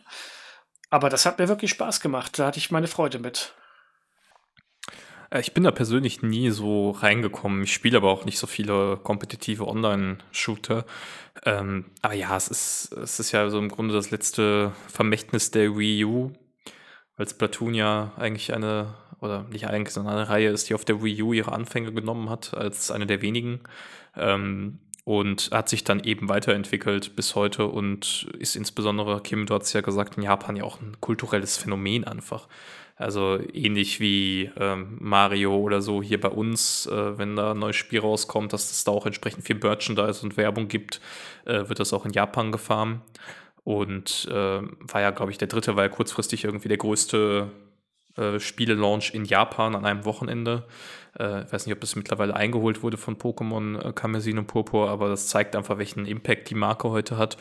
Und ja, es ist cool, dass Nintendo sein eigenes Portfolio an Spielen eben mit einem eigenen Shooter bedienen kann, der sehr eigenständig ist und der auch gar nicht so in direkter Konkurrenz steht zu einem Call of Duty oder sowas. Äh, trotzdem aber eben dieses Spielprinzip überträgt und ähm, das eben auf eine sehr eigene und kreative Nintendo-Art und Weise. Also schön für die Fans, auch wenn ich selber da wenig Berührungspunkte mit habe. Ja. Ähm, jetzt überlege ich gerade, haben wir was vergessen? Ja. Knickknack, ja. Fire Emblem. Stimmt, Fire Wie letztes Mal auch schon. das ist Absicht bei Flo, ja, ich das auch vergessen zu tun. Nein, also jetzt werde ich als der Negative hier äh, Wegdrängen-Panda hier dargestellt. Nein, überhaupt nicht. Ähm, ich muss sagen, Fire Emblem ist halt ein Genre, das gehört für mich persönlich halt nicht auf die Konsole, auch wenn es auf der Switch gut funktioniert. Aber ich, mein Problem ist, ich hätte, ich habe mir damals Free House geholt und ich fand Free Houses schrecklich, wegen diesen ganzen Sozialinteraktionen äh, zwischen den eigentlich ganz coolen Kämpfen. Und äh, ja, und diesem, du musst dein, dein hier das Schulgelände ablaufen, um nach Gegenständen zu finden, damit du mit beim Tee trinken am besten noch die richtigen Sachen hast und so weiter und so fort. Das hat, das ist für mich so sehr ausgeartet und hat mich irgendwann so dermaßen genervt ich müsste Engage mal ausprobieren. Das, ist, das soll das Ganze ja deutlich zurückfahren, beziehungsweise man muss, das ist ja alles mittlerweile dann nicht mehr so wichtig wie noch zu Free Houses. Aber ganz ehrlich, wenn ich Rundenstrategie spielen möchte, oder dann habe ich A, einen PC stehen und B, gibt es dafür andere Spiele, die besser sind. Zu denen kommen wir nachher noch. Tun wir das? Das ja. ist aber nicht jetzt sowas wie XCOM oder sowas. Nein, nein, nein. Hier, okay ähm, hier, Dix hier. Glaub, ja. Triangle, Triangle, Strategy. Triangle, Strategy. zum Beispiel, ah, Tactic ja, Ogres. XCOM, du hast recht, ja, es gibt XCOM auf der Switch. Hast alles erledigt, du brauchst Freehouse nicht mehr. Also ich würde dem widersprechen, ähm, obwohl ich die, äh, mir war das bei Free Houses auch deutlich zu viel Social-Zeug. Äh, ähm, trotzdem finde ich, steht Fire Emblem sehr für sich äh, als, ist ja auch eine sehr alte Marke, ähm, über 30 Jahre. Und es ist cool, dass Nintendo die äh, für sich entdeckt hat und so zu, einem, zu einer Kernmarke äh, des eigenen Portfolios ausgebaut hat. Und ich mag die Spiele gerne. Ich habe äh, Engage leider noch nicht spielen können, aus Zeitgründen. Ähm, fand, fand Three Houses aber ganz gut. Auch diese eher düstere Geschichte und äh, dieses Szenario mit dem Kloster und so, das hat mir ganz gut gefallen. Ähm, insofern äh, es ist auf jeden Fall eine Bereicherung für das Switch-Portfolio und es ist eben ein Spiel, das sehr für sich steht, weil ja auch diese Beziehung zwischen den Charakteren eine sehr große Rolle spielt und die werden ja im Kampf besser, wenn du dich gut mit denen verstehst.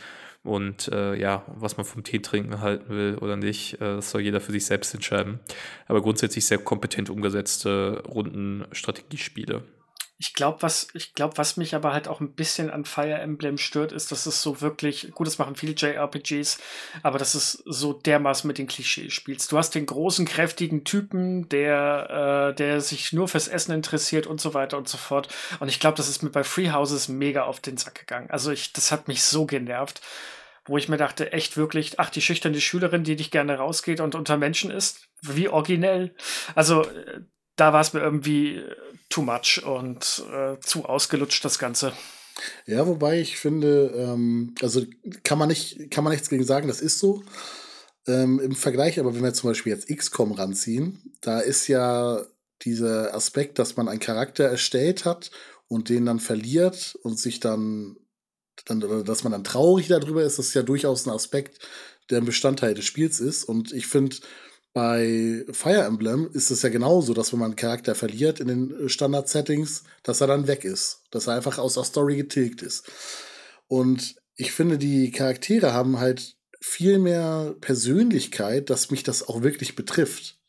Weil bei XCOM mm. ist mir das, ja, okay, da habe ich mir einen coolen Charakter erstellt und denke mir halt, Mist, der war doch mein, meine stärkste Einheit. Ähm, bei Fire Emblem ist es dann so, dass ich neben meiner stärksten Einheit aber auch eine Persönlichkeit verliere, die ich cool finde.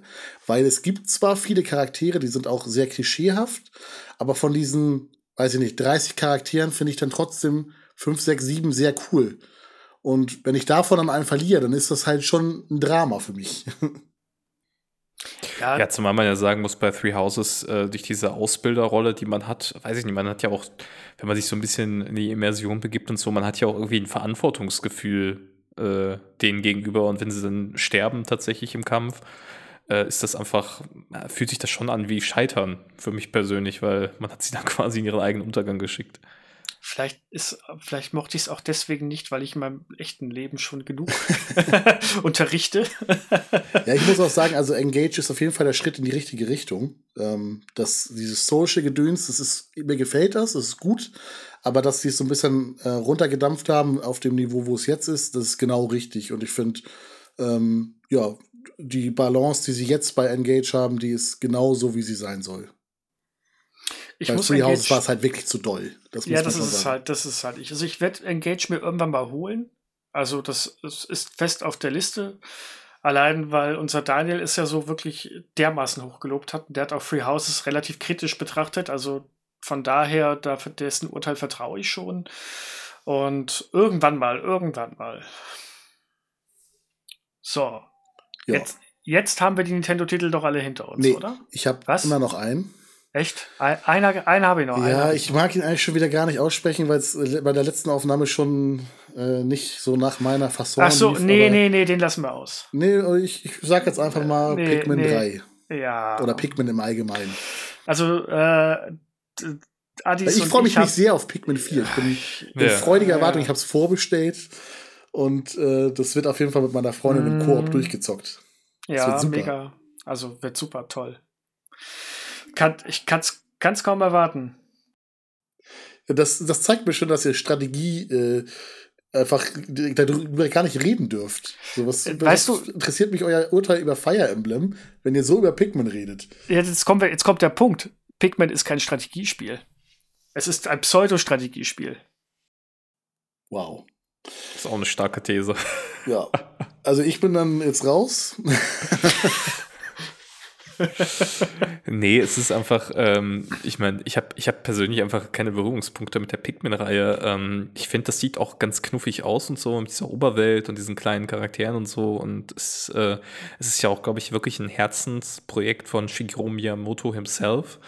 Ähm, ich meine, es kommt ja selten vor, dass der heutzutage noch in der Nintendo Direct tatsächlich ein Spiel ankündigt und nicht irgendwie einen Freizeitpark oder irgendwas anderes.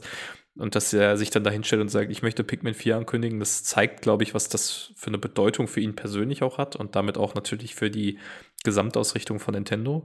Ähm, aber ich bin persönlich mit der Reihe nie so in Berührung gekommen, dass ich sage, boah, dafür würde ich jetzt Vollpreis ausgeben, um mir das mal anzusehen.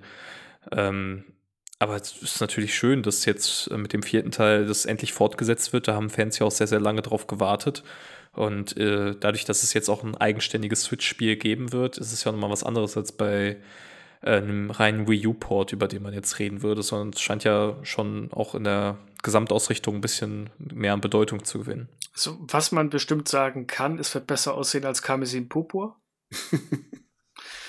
Gewagte These. äh, ich, das ist nicht schwer. Bin ich mir mit sehr, sehr, sehr sicher. Ähm, ja, also ich glaube, ich hatte das sogar mit Adis mal in, wir hatten das in der Vorschau. Hm. Und, jetzt, und, jetzt, tust du auch noch so versöhnlich. In der Vorschau hast du noch richtig über Pikmin hergezogen mit mir zusammen und jetzt fällst du mir so in den Rücken. Äh, Moment, was? das, ich habe hab hergezogen? Ja, ich habe nur gesagt, ich habe keine Berührungspunkte damit, ja, oder? Ja, das war, ich glaube, so, so neutral hatten wir das nicht gesagt, wenn ich das richtig. Oder hatten wir das vor der Aufnahme gesagt? Egal. Jetzt, jetzt weiß sein, es, jetzt weiß es jeder. Das ja, wahre Gesicht. Also anscheinend gibt es, ich weiß ja nicht, wie das bei den anderen Redakteuren bei uns ist, ob da es da Fans der Reihe gibt. Da habe ich jetzt noch nicht so, äh, das noch nicht so ausgecheckt. Aber sonst äh, muss ich mal mit Dennis sprechen. Ich teste das auch sehr, sehr gerne. Ich glaube, wir haben tatsächlich ein paar, die das gerne ausprobieren würden, wenn ich das richtige Erinnerung habe. Also äh, da gibt es in der Redaktion so wirklich ein paar. Und es gibt ja auch echt viele, die die Spiele mögen, aber es ist für mich halt einfach so gar nichts. Wie gesagt, also das stehe ich auch zu. Ich sehe Pikmin nicht als reines Strategiespiel oder so, sondern eher so einen Wischiwaschi-Weichspül-Versuch auf Konsole und äh, das kann mich einfach nicht unter dem Ofen hervorlaufen. Also alleine damals mit der Pointersteuerung auf der Wii, das war richtig geil. Ja, ja, das ja. Das war tatsächlich. Und, und, und, weißt du, weißt du, was Leute, die Strategiespiele auf richtigen Plattformen gespielt haben, hatten? Eine Maus. Ich sag jetzt gar nichts mehr, weißt du? ich, muss, ich muss allerdings auch sagen, also ich, äh, ich, ich kann deine Punkte ja nachvollziehen, aber mit deiner äh, PC Master Race äh, Haltung hast du dich jetzt gerade ein bisschen ins Abseits manövriert. das ist nicht PC Master Race. Du, konntest, Maus du konntest, Master Race. Du konntest, genau, Maus du konntest eine Maus auch an der Playstation anschließen oder an der, an der Xbox. Okay, sorry. ähm, wir dürfen allerdings ein Spiel nicht vergessen, wo wir gerade, Pikmin ist ja auch äh, knuffig und ein bisschen zugänglicher. Ähm, äh, Animal Crossing. Stimmt, ja, das hat, ja, ja. Animal Crossing New Horizons. Äh, War gestern das, das, letzte Spiel, ist heute das letzte Spiel. Das Pandemiespiel. Nee, ich habe danach auch noch eins. Das wolltest du jetzt auch wieder äh, in der Versenkung verschwinden lassen. Nee, Animal Crossing, ähm, ja, einfach soziales Phänomen, ne? Zusammen mit Ring Fit Adventure ja. Äh, zwei, zwei Spiele, die einfach neue Käuferschichten erschlossen haben, auch Leute ans Gaming herangeführt haben. Äh, ich rauf und runter in meinem Bekanntenkreis. Äh, weiß ich nicht, ich bin äh, null auf Instagram unterwegs, aber wenn man selbst meine Freundin hat mir dann irgendwie gezeigt, dass irgendwelche äh, britischen Influencerinnen, denen sie folgt, die sonst gar nichts mit Gaming im Hut haben, irgendwie zu Hause sitzen und Animal Crossing spielen und ihr Haus einrichten und so. Also ähm, das war schon, ist schon mega durch die Decke gegangen. Und man das war darf, sehr beeindruckend. Man darf wirklich nicht unterschätzen, was das für die auch wirklich fürs Videospiel-Genre gemacht hat. Also da wird, da wird vielleicht manchmal von manchen Seiten so ein bisschen abschätzig drauf geguckt und so weiter, aber wenn ich überlege, wie viele Leute durch diese Spiele, sowohl Ring Fit als auch Animal Crossing, ähm, ins Videospielen gefunden hat, ähm, muss ich sagen, das war so ein kleiner Pionierdienst. Und die Spiele sind ja auch echt gut. Ich habe Ring Fit zu Hause und habe das wirklich eine, eine ganze Zeit lang sehr aktiv gespielt äh, habe das dann irgendwann ein bisschen schleifen lassen, was eigentlich, was eigentlich jetzt Shame on Me, das müsste ich eigentlich mal wieder aufgreifen, weil das war auch ein super Training damals. Ähm, und gut, Animal Crossing habe ich nicht gespielt, weil ich zu dem Zeitpunkt, als es rauskam, einfach genug anderes hatte und auch nicht so der riesige viel gut Aufbauspieltyp bin. Das kann ich nicht ganz so die Langzeitmotivation draus ziehen wie andere, aber das kann man jetzt einfach nichts anderes sagen. Die Spiele sind qualitativ auch echt gut und ja, haben einiges getan, dass die Switch einige neue Spielerschichten dazu gekriegt hat, wie du es schon gesagt hast, Alice. Ja, ist alles gesagt. Deswegen würde ich, ich gerne schnell nochmal weitergehen. Weil ja. ich, ich habe nämlich Angst, dass wir nicht zu allem kommen, was ich gerne hätte. Weil du drückst nämlich schon ein bisschen auf die Tube. Und äh, deswegen würde ich gerne noch einmal schnell ich nenne nur zwei Namen, und zwar einmal Bayonetta. Da, ne, super Spiel, mhm. können wir gleich drüber sprechen. Aber damit es nicht vergessen wird, das haben wir nämlich gestern angesprochen und das möchte ich heute auch, ist Astral Chain nochmal. Ja, richtig, richtig. Ganz genau. Das wären jetzt die beiden Spielereien oder Spiele gewesen, die ich auch angesprochen habe. Aber okay, Bayonetta, Bayonetta hatten wir bei der letzten Aufnahme gehabt. Das hatten wir Doch, kurz gesagt. Ja, wir hatten ja. kurz gesagt, tolle Grafik, das war's. Nee, wir haben schon gesagt, das ist äh, Hack and Slay, für Hack and Slay-Freunde eine gute Kost. Sind gute Spiele, ähm, macht man nichts mit verkehrt, wenn man Fan des Genres ist. Und sind kompetente Ableger. Ja. Ich habe hab, ich, ich hab gehört, die Voice-Actorin vom dritten Teil soll richtig toll sein. Die Helena Taylor. Nee, das war die andere, ne? Das, das war die andere. Ähm, Dings hier, wie heißt sie? Ah, die hat auch, die hat auch Shepard in Mass Effect 3 gesprochen. Die war richtig gut, die neue. Also die ist richtig Ja, ich kenne Shepard ähm, nur männlich. Tut mir leid. Äh, sprecht, jetzt, sprecht, mal, sprecht, mal, sprecht mal kurz über das Spiel, ich google das nebenbei. Ähm, ja, also ich kann fangen vielleicht mit Astral Chain an, weil ich finde, das ist eigentlich fast noch der interessantere Titel. Ähm, kommt ja auch von Platinum Games, Character Action Game. Ähm, zeichnet sich ja letztlich durch die sehr coole Welt aus, also dieses sehr coole Setting mit dieser Stadt, die von äh, Chimären, von so Datenwesen bedroht wird und äh, sieht top aus, finde ich. Richtig schönes Spiel, äh, grafisch und äh, ja, hat halt durch diese Ketten, Kettenmechanik, dass du eben deinen Begleiter quasi äh, hast, den du, mit dem du dann kämpfst selber. Du selber greifst ja nur bedingt in den Kampf ein, sondern deine Chimäre kämpft ja für dich. Hat mir sehr gut gefallen, das Spielprinzip damals, auch wenn die Story mich irgendwann ein bisschen verloren hat. Ähm, ja, und Bayonetta ist einfach äh, ja eine Kultmarke geworden und es ist schon erstaunlich und immer wieder faszinierend, wenn man drüber nachdenkt, dass ausgerechnet von den drei Plattformholdern von denen ja jeder mit Sega hätte reden können, äh, sich ausgerechnet Nintendo dafür entschieden hat, diese etwas freizügig angezogene Hexe, äh, die Gegner verprügelt, äh, in, ins eigene Portfolio aufzunehmen. Also sehr, sehr spannendes Konstrukt auf jeden Fall. Und äh, aber heute muss man ja wahrscheinlich sagen, zwar keine reine Nintendo-Marke, weil Sega daran beteiligt ist, aber schon ein Spiel, das auf Nintendo-Plattformen jetzt sein Zuhause gefunden hat, endgültig mit 2 und 3. Ja, und es hat sich ja auch ausgezahlt. Äh, übrigens Jennifer Hale. Ja, stimmt. Sehr, ja, genau. gut, sehr gute Voice Actress, nur mal so am Rande. Ähm, ja, und Bayonetta ist aber auch, finde ich, so dieses totale, du, du spielst es und du gibst dein Hirn ab. Nicht jetzt im negativen Sinne, sondern es ist teilweise so abgedreht und so schräg, dass es schon wieder einfach nur genial ist. Also ich habe die ersten zwei Teile gespielt, den dritten habe ich nicht gespielt. Noch nicht steht auch auf der Liste oben. Und ähm, äh, ja, ich muss sagen, äh, das ist halt einfach schon mit einer gewissen Grundernsthaftigkeit, aber dann gleichzeitig beschwört, beschwört sie Monster aus ihren Haaren und was weiß ich nicht alles. Also da muss man sagen, Platinum Games hat schon so ein bisschen äh, da aufgedreht. Und zum Thema Astral Chain, das habe ich ja damals getestet. Ähm, das ist einfach nur ein richtig toller Titel, wo sie wirklich kreativ gewesen sind, der zwar seine kleinen Kinderkrankheiten hatte und ich hoffe, dass in einem möglichen zweiten Teil das Ganze ein bisschen ausgebessert wird. Aber da sehe ich definitiv Potenzial und ich hoffe, Nintendo lässt das jetzt nicht komplett und äh, ja, verstreicht das Ganze nicht und lässt das jetzt quasi als Keller, äh, als Leiche im Keller rumliegen. Das, das Spannende ist ja, dass sie sich die Rechte an der Marke Astral Chain ja jetzt komplett gesichert haben. Sie haben ja mit Platinum Games so einen Tausch gemacht, ähm, dass sie die Publishing-Rechte an Wonderful 101 abgegeben haben an Platinum und dafür im Gegenzug die Rechte bekommen haben an ähm, an Astral Chain und der Marke. Das heißt, das ist jetzt rein Nintendo überlassen, ob und wie sie da jemals wieder was mitmachen werden. Ich glaube, die Verkaufszahlen waren für eine neue IP, die eher ein, ein, spezielles Genre bedient, ganz gut. Und ich hoffe echt, das wäre so ein Spiel, das ich wirklich auf einer Nintendo-Nachfolgekonsole, auf einer Switch 2 wirklich mal nochmal grafisch aufgebohrt und technisch aufgebohrt gern sehen würde. Ja. Jo. Ja, ihr habt alles gesagt. Ich muss da nichts mehr zu sagen hab, hab, haben wir jetzt noch Nintendo-Titel übrig, den ich nicht auf dem Schirm habe? Nee, ich glaube nicht. Könnten, wir könnten noch über Mario Kart reden, ewig lange. ja, wir können wir, Dem Elefanten wir können, im Raum. Ich verweise, ich verweise hier an die Booster-Strecken-Podcast von Felix und Dennis. Da, da kriegt ihr die Expertise und ähm, ja, ich glaube auch, das so, deutlich. Schnell ja? noch eins einwerfen, und zwar haben wir gar nicht drüber geredet bisher dem Mario und Rabbits Crossover.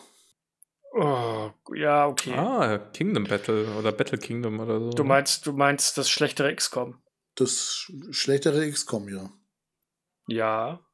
Ist das so schlecht? Nee, ich finde nicht. Nee, nein, nein, es war gut. Es war, es war gut. Ich habe den ersten, Sparks of Hope habe ich noch nicht gespielt. Den ersten Teil habe ich gerne gespielt und das ist auch äh, eigentlich wirklich gut. Ist auch knackig vom Schwierigkeitsgrad her und alles gewesen. Also war auch ein anspruchsvolles Spiel. Also Ist einer Spaß der wenigen Ubisoft-Spiele, die mich tatsächlich noch interessieren, sage ich ganz ehrlich. Ja, das Problem ist, ich mag die Rabbits nicht.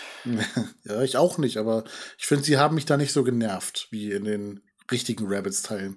Ja, das ist, also, das ist auch echt nicht schwer. Das ist richtig, ja, aber weiß nicht, also ich fand's, fand's also sogar den interessanteren XCOM-Teil, weil da weniger RNG drin ist. Das fand ich immer bei XCOM sehr, sehr anstrengend. Ähm, Fand, fandest du?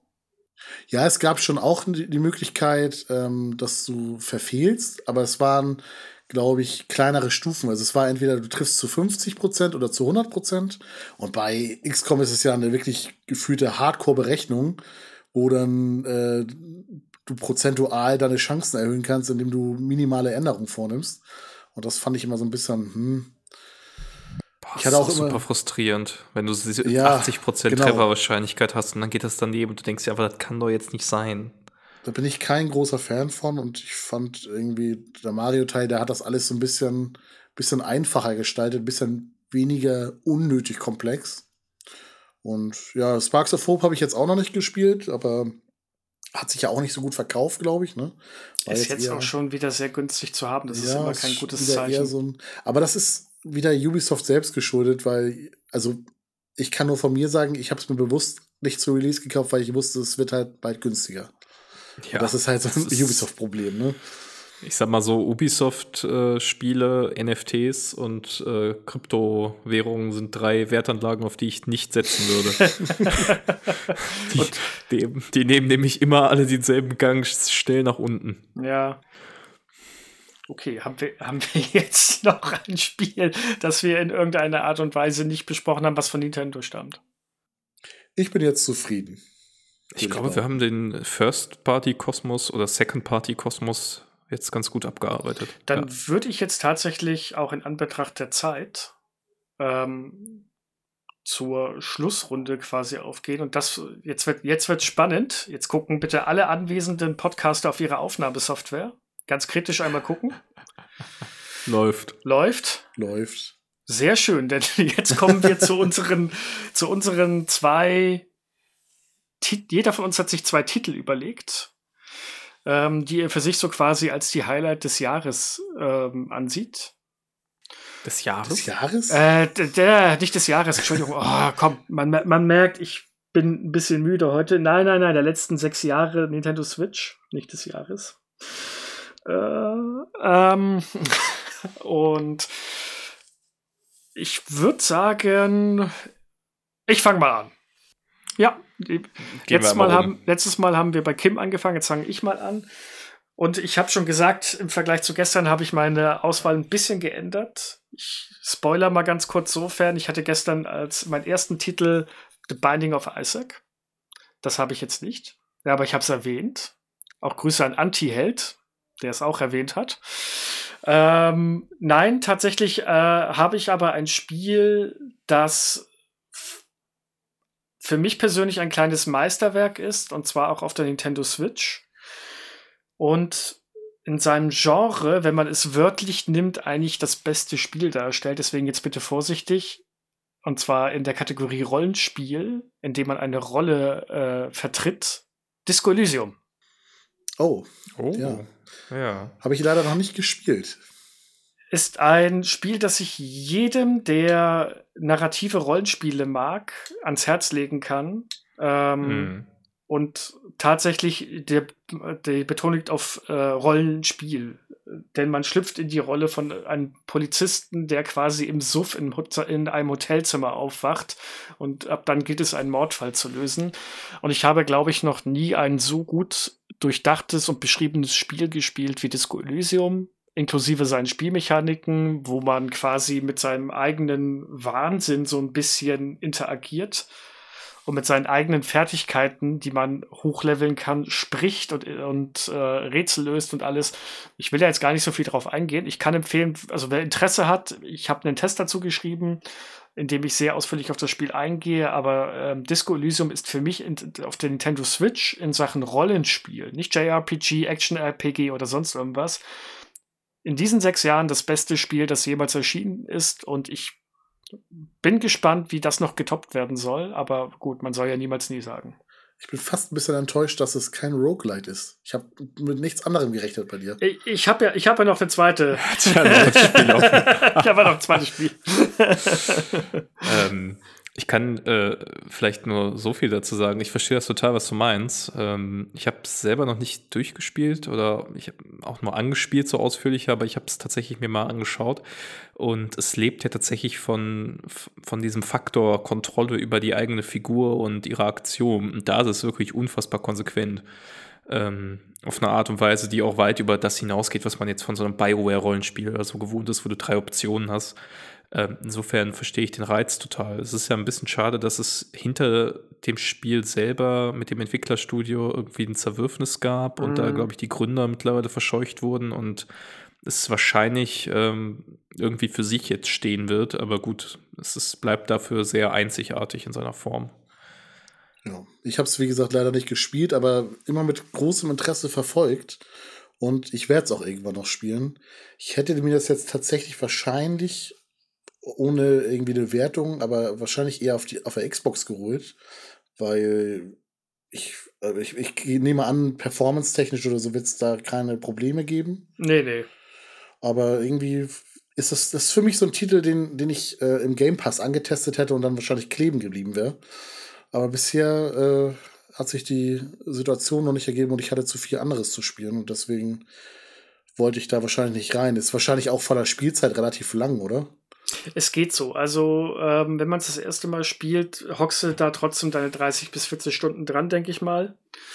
Ähm, allein, weil du am Anfang noch relativ viel frei umher navigieren kannst und erstmal rausfinden musst, wo gehe ich hin, was habe ich für Möglichkeiten und dergleichen. Wenn man es dann ein zweites Mal spielt, und ich denke, jeder, der es einmal gespielt hat, wird es sich noch ein zweites Mal äh, geben, ähm, dann bist du deutlich schneller. Aber ja, ich kann es verstehen, wenn man sagt, dafür möchte man sich Zeit nehmen. Und ich glaube, es ist auch egal, auf welcher Konsole man das Ganze spielt. Auf der Switch hat es am Handheld-Modus echt Spaß gemacht. Vor allem, du kannst die Schriftgröße anpassen und alles. Also es hat sehr viele äh, benutzerfreundliche Optionen, dass man es auch auf kleinen Bildschirmen problemlos spielen kann. Und ich habe es dann, als es für die Switch rauskam, habe ich es auf dem PC, glaube ich, schon drei oder viermal durchgehabt. Ähm, also für meinen fünften Durchgang habe ich es dann immer ganz gemütlich abends auf der Couch schrägstrich im Bett gespielt. Also mein letzter Stand war da auch irgendwie, dass das mit der Lokalisation da irgendwie Probleme gab, oder? Nee, die Lokalisation ist äh, Hammer. Ich habe noch nie eine so gute Lokalisation erlebt. Oder gab es die am äh, Anfang gar nicht oder sowas? Die gab es die gab's gar nicht. Am Anfang, war, war das, am Anfang war das Spiel komplett auf Englisch. Ja, das war mir, glaube ich, zu doll. Also nicht, äh, Englisch verstehe ich alles gut, aber das wäre wär für so einen Abendbrocken im Bett dann doch ja, zu doll, glaube ich. Nee, und jetzt mittlerweile, also was heißt mittlerweile? Schon länger gibt es einen Patch dafür. Ähm, und da ist das Spiel in verschiedene Sprachen übersetzt worden. Die Sprachausgabe ist immer noch in Englisch. Es ist jetzt voll vertont. Mit einem richtig guten Sprecher oder mehreren guten Sprechern. Aber die Texte sind alle ins Deutsche übersetzt. Und wer mich kennt, der weiß, dass ich, äh, oder wer auch meine Tests liest, der sieht, dass ich öfters ähm, Screenshots mit der englischen Version poste, weil ich ganz selten Spiele auf Deutsch spiele, weil ich die Synchronisation meistens immer grottig finde oder die Lokalisation. Aber ähm, Disco Elysium habe ich dann komplett auf Deutsch gespielt und die Übersetzung ist 1A. Liest sich wie ein wunderbarer Roman. Sehr schön. Okay. Also da haben, da haben Leute dran gearbeitet, die wirklich Ahnung davon hatten und wirklich wussten, was sie da übersetzen. Also das hat man nicht oft bei äh, deutschen Übersetzungen.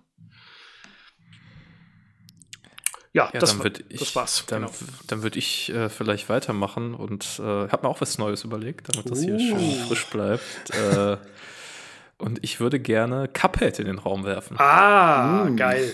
Äh, ich bin ja ein großer Run-and-Gun-Fan, wie man vielleicht unserem Contra-Podcast äh, entnehmen konnte. Ich habe ähm, gehört, hier hat einer Contra 3 nicht durchgespielt. Ja, es gibt Leute, die scheitern schon beim zweiten Level. Also mit denen kannst du solchen Leuten ist kein Start zu machen, würde ich sagen. Dritter, dritter Level, bitte. Dritter also die Schildkröte hast du geschafft? Ja, ich oh. habe auch den von oben drauf Level geschafft, aber beim dritten oder vierten Level habe ich dann keinen Bock mehr gehabt. Ja, Cuphead ist, äh, lebt von seinem unfassbar guten Artstyle. Ja. Äh, und von seinem knackigen Gameplay und ist ja im Grunde ein Boss-Rush-Spiel. Und äh, ich weiß, dass ich da immer wieder mich die Motivation gefunden habe, mich an die nervigsten Bosse ranzusetzen, weil ich das Design so überragend fand, äh, das Gameplay so tight fand. Das hat mir richtig viel Spaß gemacht. Ähm, und ja, sieht auch auf der Switch wunderbar aus. Also gibt es mittlerweile ja, oder es war, glaube ich, eigentlich ein Xbox-Exclusive am Anfang, wurde dann auf die Switch umgesetzt. Gibt es jetzt auch für die PlayStation. Also ihr könnt das überall spielen. Und es ist ein richtig, richtig schönes, klassisches Run and Gun ähm, ein Genre, das ja heute leider so ein bisschen untergegangen ist. Hat ja auch den Titel des Dark Souls für Shoot'em Ups so ein bisschen zwischenzeitlich gehabt. Nicht unverdient. Ja. Ja, ich habe es mir tatsächlich zum ersten Mal geholt, jetzt zum physischen Release. Das ist ja noch gar nicht so lange her gewesen jetzt. Äh, schon wieder ein paar Monate, aber ähm, ich habe mir immer gesagt, ich warte so lange, bis das draußen ist auf Cartridge und dann hole ich es mir für die Switch. Und ich habe es ein bisschen spielen können, aber da fehlte mir jetzt die Dedication für, weil da muss ich dann schon wirklich rein, wie du sagst. Und äh, mir die Zeit nehmen, Boss halt 20 Mal zu machen. Aber habe ich Bock drauf. Ich habe auch gehört, zu zweit ist es ja eigentlich exponentiell noch schwerer, ne? Ja, genau, weil äh, die, äh, die Gegner quasi skalieren in ihrem Moveset und äh, wenn dein Gegenüber dann ab, äh, ablebt, was nicht so selten ist, dann äh, ja, stehst du da quasi alleine gegen einen doppelt so starken Boss. Wunderschön. Ja, ist aber auch ein super Spiel. Also wirklich ich, toll. Entschuldigung. Ich fand das Einzige, was mich so ein bisschen, äh, was ich schade fand, ist, es gab ja äh, tatsächlich neben diesem Boss-Rush-Level auch richtige Run-and-Gun-Passagen. Und die fand ich super. Und das fand ich schade, dass die so äh, rar gesät waren. Da hätte ich mir ein bisschen mehr gewünscht dass sie vielleicht mal ein oder zwei Busse weglassen und dafür mehr Stages machen, aber gut. Ja, stimmt. Ich erinnere mich dran, dass man ja immer irgendwie, man sammelt doch so Sterne oder sowas, wenn man die Level schafft, zum Beispiel ohne zu sterben. Irgendwie, oder was mhm, war das? Genau. Genau, du da weiß auch, glaube ich, in den Level selber was einsammeln. Ja, genau, genau. Und ähm, da gibt es ja dann Bedingungen zu erfüllen, zum Beispiel auch, dass man äh, irgendwie fünfmal so einen Angriff pariert oder sowas. Und ich weiß, dass ich diese Run-and-Gun-Level schon davon ein, zwei gemacht habe und da richtig äh, sweaty die durchgespielt habe, um da quasi die maximale Sternzahl zu kriegen. Und das war schon geil, muss ich sagen. Aber auch sehr, sehr fordernd. Mhm. Ja, dann ja. würde ich sagen, Kim. Ja, äh, ihr habt mich ein bisschen hintergangen jetzt damit, dass ihr beide was Neues gewählt habt. Ich habe jetzt hab mir gar keine Gedanken drüber gemacht. ähm, Deswegen bleibe ich jetzt einfach dabei und ähm, nenne einen Titel, der auch von der Community in unserem Post oft genannt wurde, und zwar Hollow Knight. Und äh, Hollow Knight ist für mich ähm, eins der besten Metroidvanias, es gibt. Kann ich so sagen, auf jeden Fall. Vom Artstyle und so, so einzigartig, da kenne ich wenig Vergleichbares. Und meinte ich ja gestern schon, hat für mich irgendwie ein Stein im Brett, weil es das erste Spiel war, was meine Freundin wirklich gespielt hat, durchgespielt hat. Was halt immer wieder für skurrile Reaktionen sorgt, weil es keiner glauben kann. Ich, ich wollte gerade schon sagen, dafür auch jetzt immer noch Hut ab, dass das das erste Spiel ist, mit dem man ja, ins Videospielen wirklich. einsteigt. Da könnte man sich auch deutlich einfachere Spiele suchen. Richtig, aber sie fand halt den Artstyle super und mochte diese süßen Käfer und äh, ja, hat sich dann mit meiner Hilfe ein bisschen reingearbeitet. Und es ist ja beileibe wirklich kein leichtes Spiel. Also nee, selbst nee, als geübter nee. Spieler ähm, hatte ich schon bei einigen Bossen ordentlich zu kämpfen. Und ja, fand aber allgemein so dieses ganze Kampfsystem, es ist ja eigentlich super simpel. Man hat ja eigentlich nicht so viele Möglichkeiten. Aber alleine dieser Kniff, dass man im Prinzip von seiner Waffe, wenn man sie benutzt, dass man ja zurückgestoßen wird. Dadurch hatte man ja diese Möglichkeit, dass man quasi so einen unendlichen Hüpfer macht auf einem Gegner. Das war für Leute, die wirklich Skill haben in dem Spiel, schon eine geile Sache, weil man quasi ja unendliche Kombos machen konnte und geile Luftmoves und hast du nicht gesehen.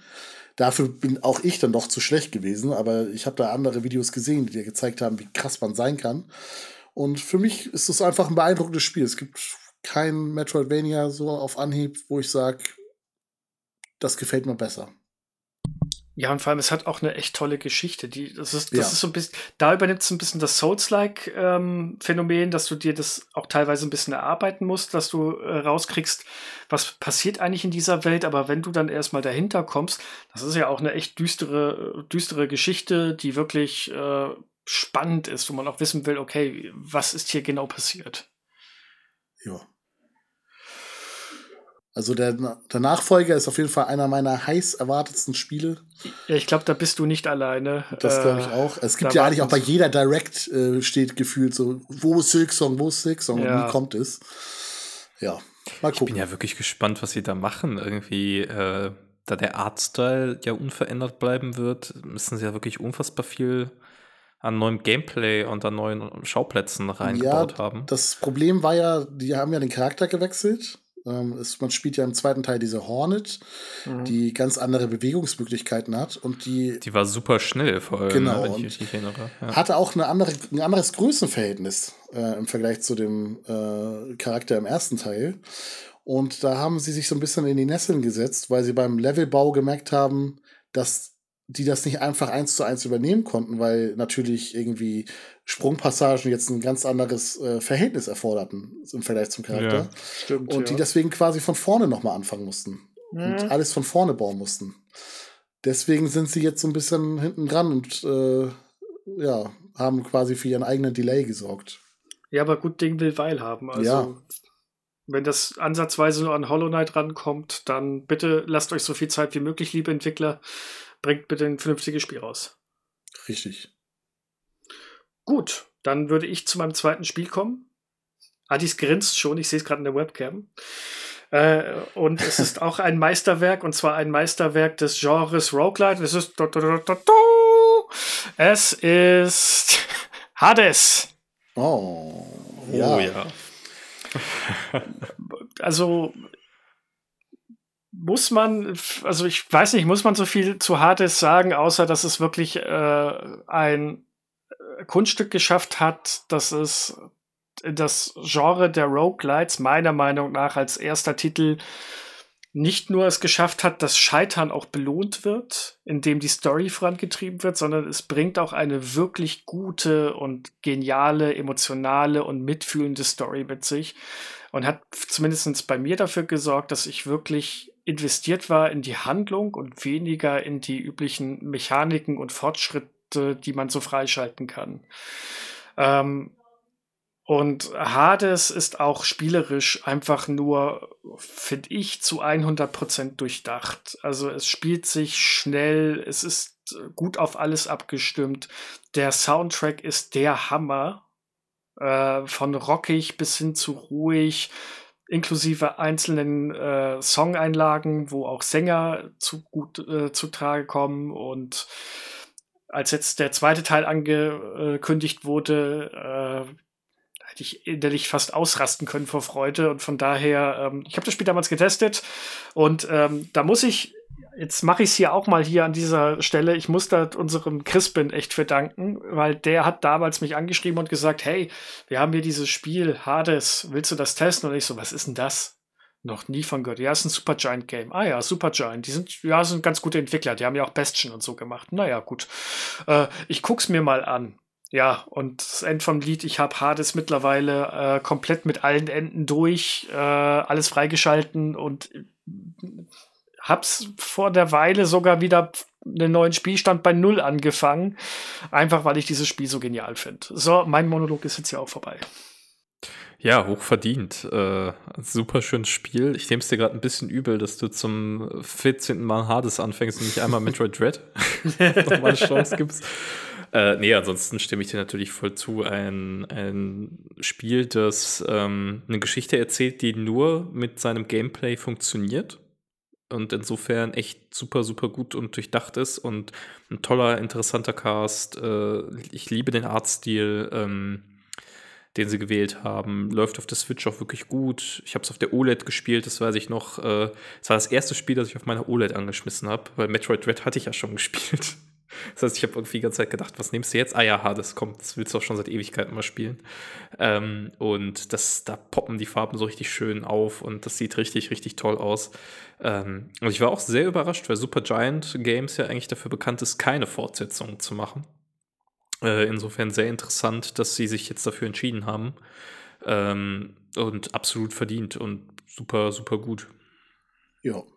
Also ich kann spoilern, ich ähm, mein nächster Titel, den ich gleich nenne, der hat mir eigentlich wahrscheinlich erst gefallen, weil mir Hades gefallen hat.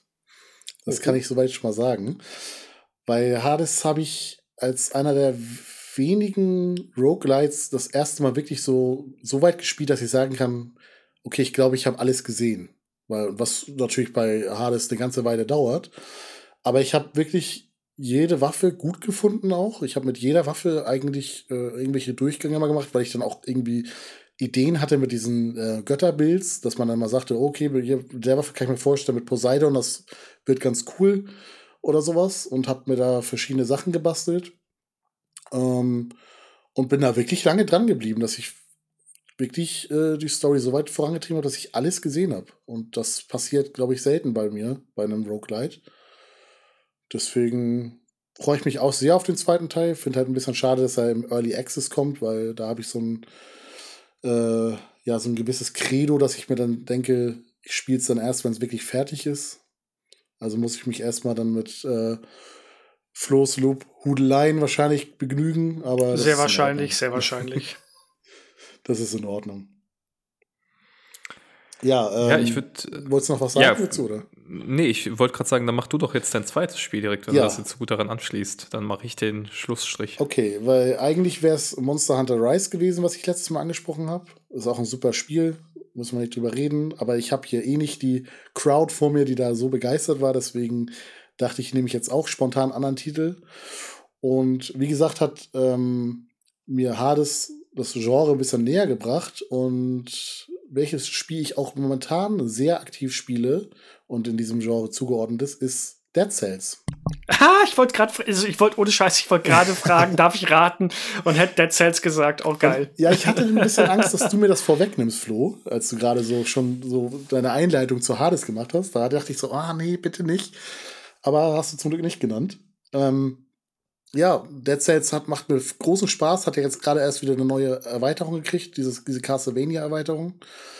Habe ich mir sofort auch zu Release geholt und ich habe da, ich bin auch nicht gut in dem Spiel, muss ich ganz ehrlich zugeben. Ähm, ich habe da noch lange nicht alles gesehen, aber mir macht es tatsächlich großen Spaß und ich spiele alle paar Tage immer mal wieder zwei, drei Runden und ähm, bringe meinen Fortschritt ein bisschen voran. Und vor allem, es ist also im Vergleich zu Hades ja noch mal mehrere Stufen unbarmherziger. Also Dead Cells ist ja wirklich knallhart. Ich hab's auch, ich spiel's super, super gern. Ich habe die neue Erweiterung noch nicht. Ähm, ganz einfach, aber auch deswegen, weil ich jetzt nicht die Zeit dafür hatte, aber die äh, möchte ich demnächst unbedingt ausprobieren. Und ähm, Dead Cells macht wirklich viel richtig, was das Genre an sich angeht. Ich meine, die Geschichte ist jetzt nicht so genial. Ich meine, man kann sich zwar alles wieder zusammenpuzzeln und dann ist es schon wieder eine tragische äh, Hintergrundgeschichte mit allem drum und dran. Äh, kommt allerdings meiner Meinung nach nicht ganz so an Hades ran, aber spielerisch kann man äh, da wirklich viel rausholen und es ist wirklich so bockschwer und es gibt nichts frustrierendes, als wenn man kurz vorm Endgegner steht und dann macht man einmal eine falsche Ausweichrolle und kriegt diesen Eintreffer ab und dann muss man wieder komplett von vorne anfangen. Ich habe mich was schon auch, so was auch sehr cool ist, finde ich, man wird gefordert. Ich habe es noch nicht hundertprozentig gerafft, aber es gibt ja diesen Geschwindigkeitsboost mhm. den man teilweise bekommt. Und ich finde, man wird so ein bisschen, wenn man in diesen Flow von dem Spiel wieder reinkommt, dann zwingt einer Spiel so ein bisschen das zu Speedrun. Habe ich so das Gefühl. Also ich bewege mich dann immer sehr schnell durch, weil man ja auch belohnt wird durch diese Türen, ja. wenn man ein Level besonders schnell schafft. Und ich bin dann auch immer dabei, dass ich dann mit einem knackigen Tempo unterwegs bin ja, musst du teilweise auch. Und äh, das ist aber dann gleichzeitig auch schon öfters mal der Grund dafür, dass ich gestorben bin. Ja, weil bei ich mir halt auch. Schnell, Deswegen komme ich auch schnell, nicht weiter. Weil ich schnell durch wollte. Hast, hast du das gespielt, Adis? Ich bin da komplett raus. Also bei Thema Roguelites und Roguelikes ist wirklich hart, ist das Einzige. Ich muss zugeben, der Castlevania DLC hat mich ein bisschen angemacht, so optisch. Ähm, weil ich ja seit Ewigkeiten mal auf ein neues, schickes 2D-Castlevania warte von Konami. Ähm, insofern würde mich das ein bisschen reizen, aber ich glaube, das erschöpft sich bei mir zu schnell, das Spielprinzip, um da wirklich Zeit zu investieren. Aber soll ja ein super gutes Spiel sein und die Switch ist natürlich die perfekte Plattform für sowas. Ja, also ist Hammer. Äh, ich habe es mir auch damals für die Switch geholt und auf dem PC immer ignoriert gehabt, weil mir, da der, also mir hatte der Grafikstil nicht so richtig gefallen. Und dann habe ich es mir auf der Switch im Sale geholt und war von Minute 1 überhaupt nicht gehuckt. Ich habe das Spiel ich habe das Spiel gehasst, ich habe es gespielt, bin ein paar Mal gestorben und habe das dann gesagt, ne, Fehlkauf. Und dann habe ich es mir eine Woche oder zwei später noch mal zur Hand genommen, weil ich glaube ich, ich glaube, ich war sogar krank zu Hause oder irgendwie sowas. Ich hatte auf jeden Fall Zeit und habe mich damit auseinandergesetzt und ich konnte dann nicht mehr aufhören. Aber es hat wirklich, der Ersteindruck zwischen Dead Cells und mir war nicht gut. Ja, exakt Aber so war es bei mir auch. Ich fand es ultra hässlich. Ich fand es wirklich nicht schön und ähm, habe dann wahrscheinlich auch relativ schnell auf die Schnauze gekriegt und mich dann gefragt, was mache ich hier eigentlich? Und das Genre ist doch eigentlich auch nichts für mich. Was tue ich hier? Ähm, und hab's, glaube ich, dann auch zwischenzeitlich abgebrochen. Und dann kam halt, wie gesagt, Hades dazwischen und hat mir dann gezeigt, hey, irgendwie finde ich das Genre da doch ganz cool. Ich habe dann nämlich zwischenzeitlich auch dieses Curse of the Dead Gods gespielt, das fand ich auch ganz cool. Ähm, es fühlt sich auch sehr Hades-like an, finde ich. Mhm. Und ähm, in der Zwischenzeit hat mir dann halt Dead Cells gefallen. Und dann habe ich mir nach und nach all die äh, mittlerweile verfügbaren Add-ons geholt und die fügen ja einfach nahtlos neue Gegner im Spiel zu. Das fühlt sich halt irgendwie gar nicht an. Es fühlt sich halt wie ein Update an. Man spielt halt einfach weiter und dann ist da halt einfach eine andere Tür zur Auswahl und da geht man dann durch. Und so fühlt sich das halt für mich an wie so ein unendliches Spiel, was ich halt gefühlt nie abschließen werde. Ja, wahrscheinlich auch ist, glaube ich, nicht so unrealistisch, wenn man mal überlegt, wie bockschwer das ist. Ich habe es auch noch nicht komplett durch, aber naja. Ich kann aber nicht einfach direkt in die Castlevania-Level gehen, oder? So funktioniert das wahrscheinlich nicht. Nee, du gehst quasi so, äh, du machst, glaube ich, bei dem ist es so, du machst das erste, also du spielst durch, also du, du machst das Level fertig und dann hast du zwei Türen zur Auswahl, zwei Ausgänge. Da hast du mhm. dann einmal, ich weiß nicht, über den Dächern und einmal die Katakomben. Und dann gehst du durch die Katakomben und in den Katakomben gibt es dann auch wieder am Ende des Levels Auswahl zwei Türen und da ist dann das Castlevania-Level auf einmal. Also man muss sich so eine, ja. so eine Route quasi durchspielen. Ah, nee, dann mache ich das, glaube ich, doch nicht. das ist nichts für mich. Aber gut, dann äh, schließen wir das jetzt ab. Wir kratzen ja auch schon eine Zwei-Stunden-Marke ganz gut. Ähm, jetzt hast du jetzt hast du es beschrieben. Ja, die machen wir jetzt aber noch voll, ne? Die machen wir jetzt so voll. Äh, ich würde gerne was einwerfen, was wir das letzte Mal ein bisschen fälschlicherweise unter den First-Party-Titeln so mit abgehandelt haben. Ähm, was allerdings ein Third-Party-Titel ist, aber nach meinem Wissen immer noch ein Konsolen-Exclusive, nämlich Triangle Strategy. Ähm, und damit verbunden halt die ganzen HD 2D-Spiele Octopath äh, Traveler äh, und Octopath Traveler 2. Äh, auch Live Live natürlich. Ja. Äh, könnte man hier wählen. Aber Triangle Strategy hat mir richtig gut gefallen. Äh, durfte ich damals auch für Endtower testen. Und ist ein klassisches Strategierollenspiel wie Fire Emblem, legt aber anders als Fire Emblem nochmal einen stärkeren Fokus auf die Story an sich und weniger auf die Beziehung der Charaktere untereinander. Hat ein super tightes Gameplay-Gerüst, das sehr stark an Final Fantasy Tactics erinnert. Ähm, und ja, hat erzählt eine sehr düstere von Intrigen äh, durchwobene Geschichte, die mich von Anfang bis Ende gefesselt hat, dass ich wirklich dieses Gefühl hatte, boah, ich will jetzt eigentlich noch diese Mission spielen, weil ich unbedingt wissen will, wie diese Geschichte ausgeht. Und äh, bietet sich einfach mit seinem Format perfekt an für die Switch. Ähm, und deswegen äh, ich habe kurz geschwankt, nehme ich hier nochmal, äh, nehme ich die Ori-Spiele hier rein, die auch super, super schöne Metroidvanias sind. Aber die gibt es ja theoretisch auch auf den Xbox-Plattformen und insofern ist Triangle Strategy ein Exklusivtitel, den ihr außer dem PC nur an der Switch spielen könnt. Äh, ja, lohnt sich auf jeden Fall, da einen Blick reinzuwerfen. Macht richtig viel Spaß kann ich leider nicht mitreden. Ich habe es noch nicht gespielt und wie gesagt, äh, Rundenstrategie, also Triangle Strategy würde ich gerne ausprobieren aus dem simplen Grund, ich mag auch die 2D HD-Spiele sehr, sehr gerne. Habe ja Octopath Traveler 2 für uns getestet und war hin und weg. Und ähm, Triangle Strategy werde ich nirgendwo anders spielen können. Erstmal jedenfalls nicht. Wer weiß, vielleicht kommt es auch irgendwann auf anderen Plattformen, aber stand jetzt auf der Switch und dementsprechend steht auf der Liste weit oben und du hast es mir mit deinem Test auch damals relativ schmackhaft gemacht. Also von daher, das wird irgendwann gespielt.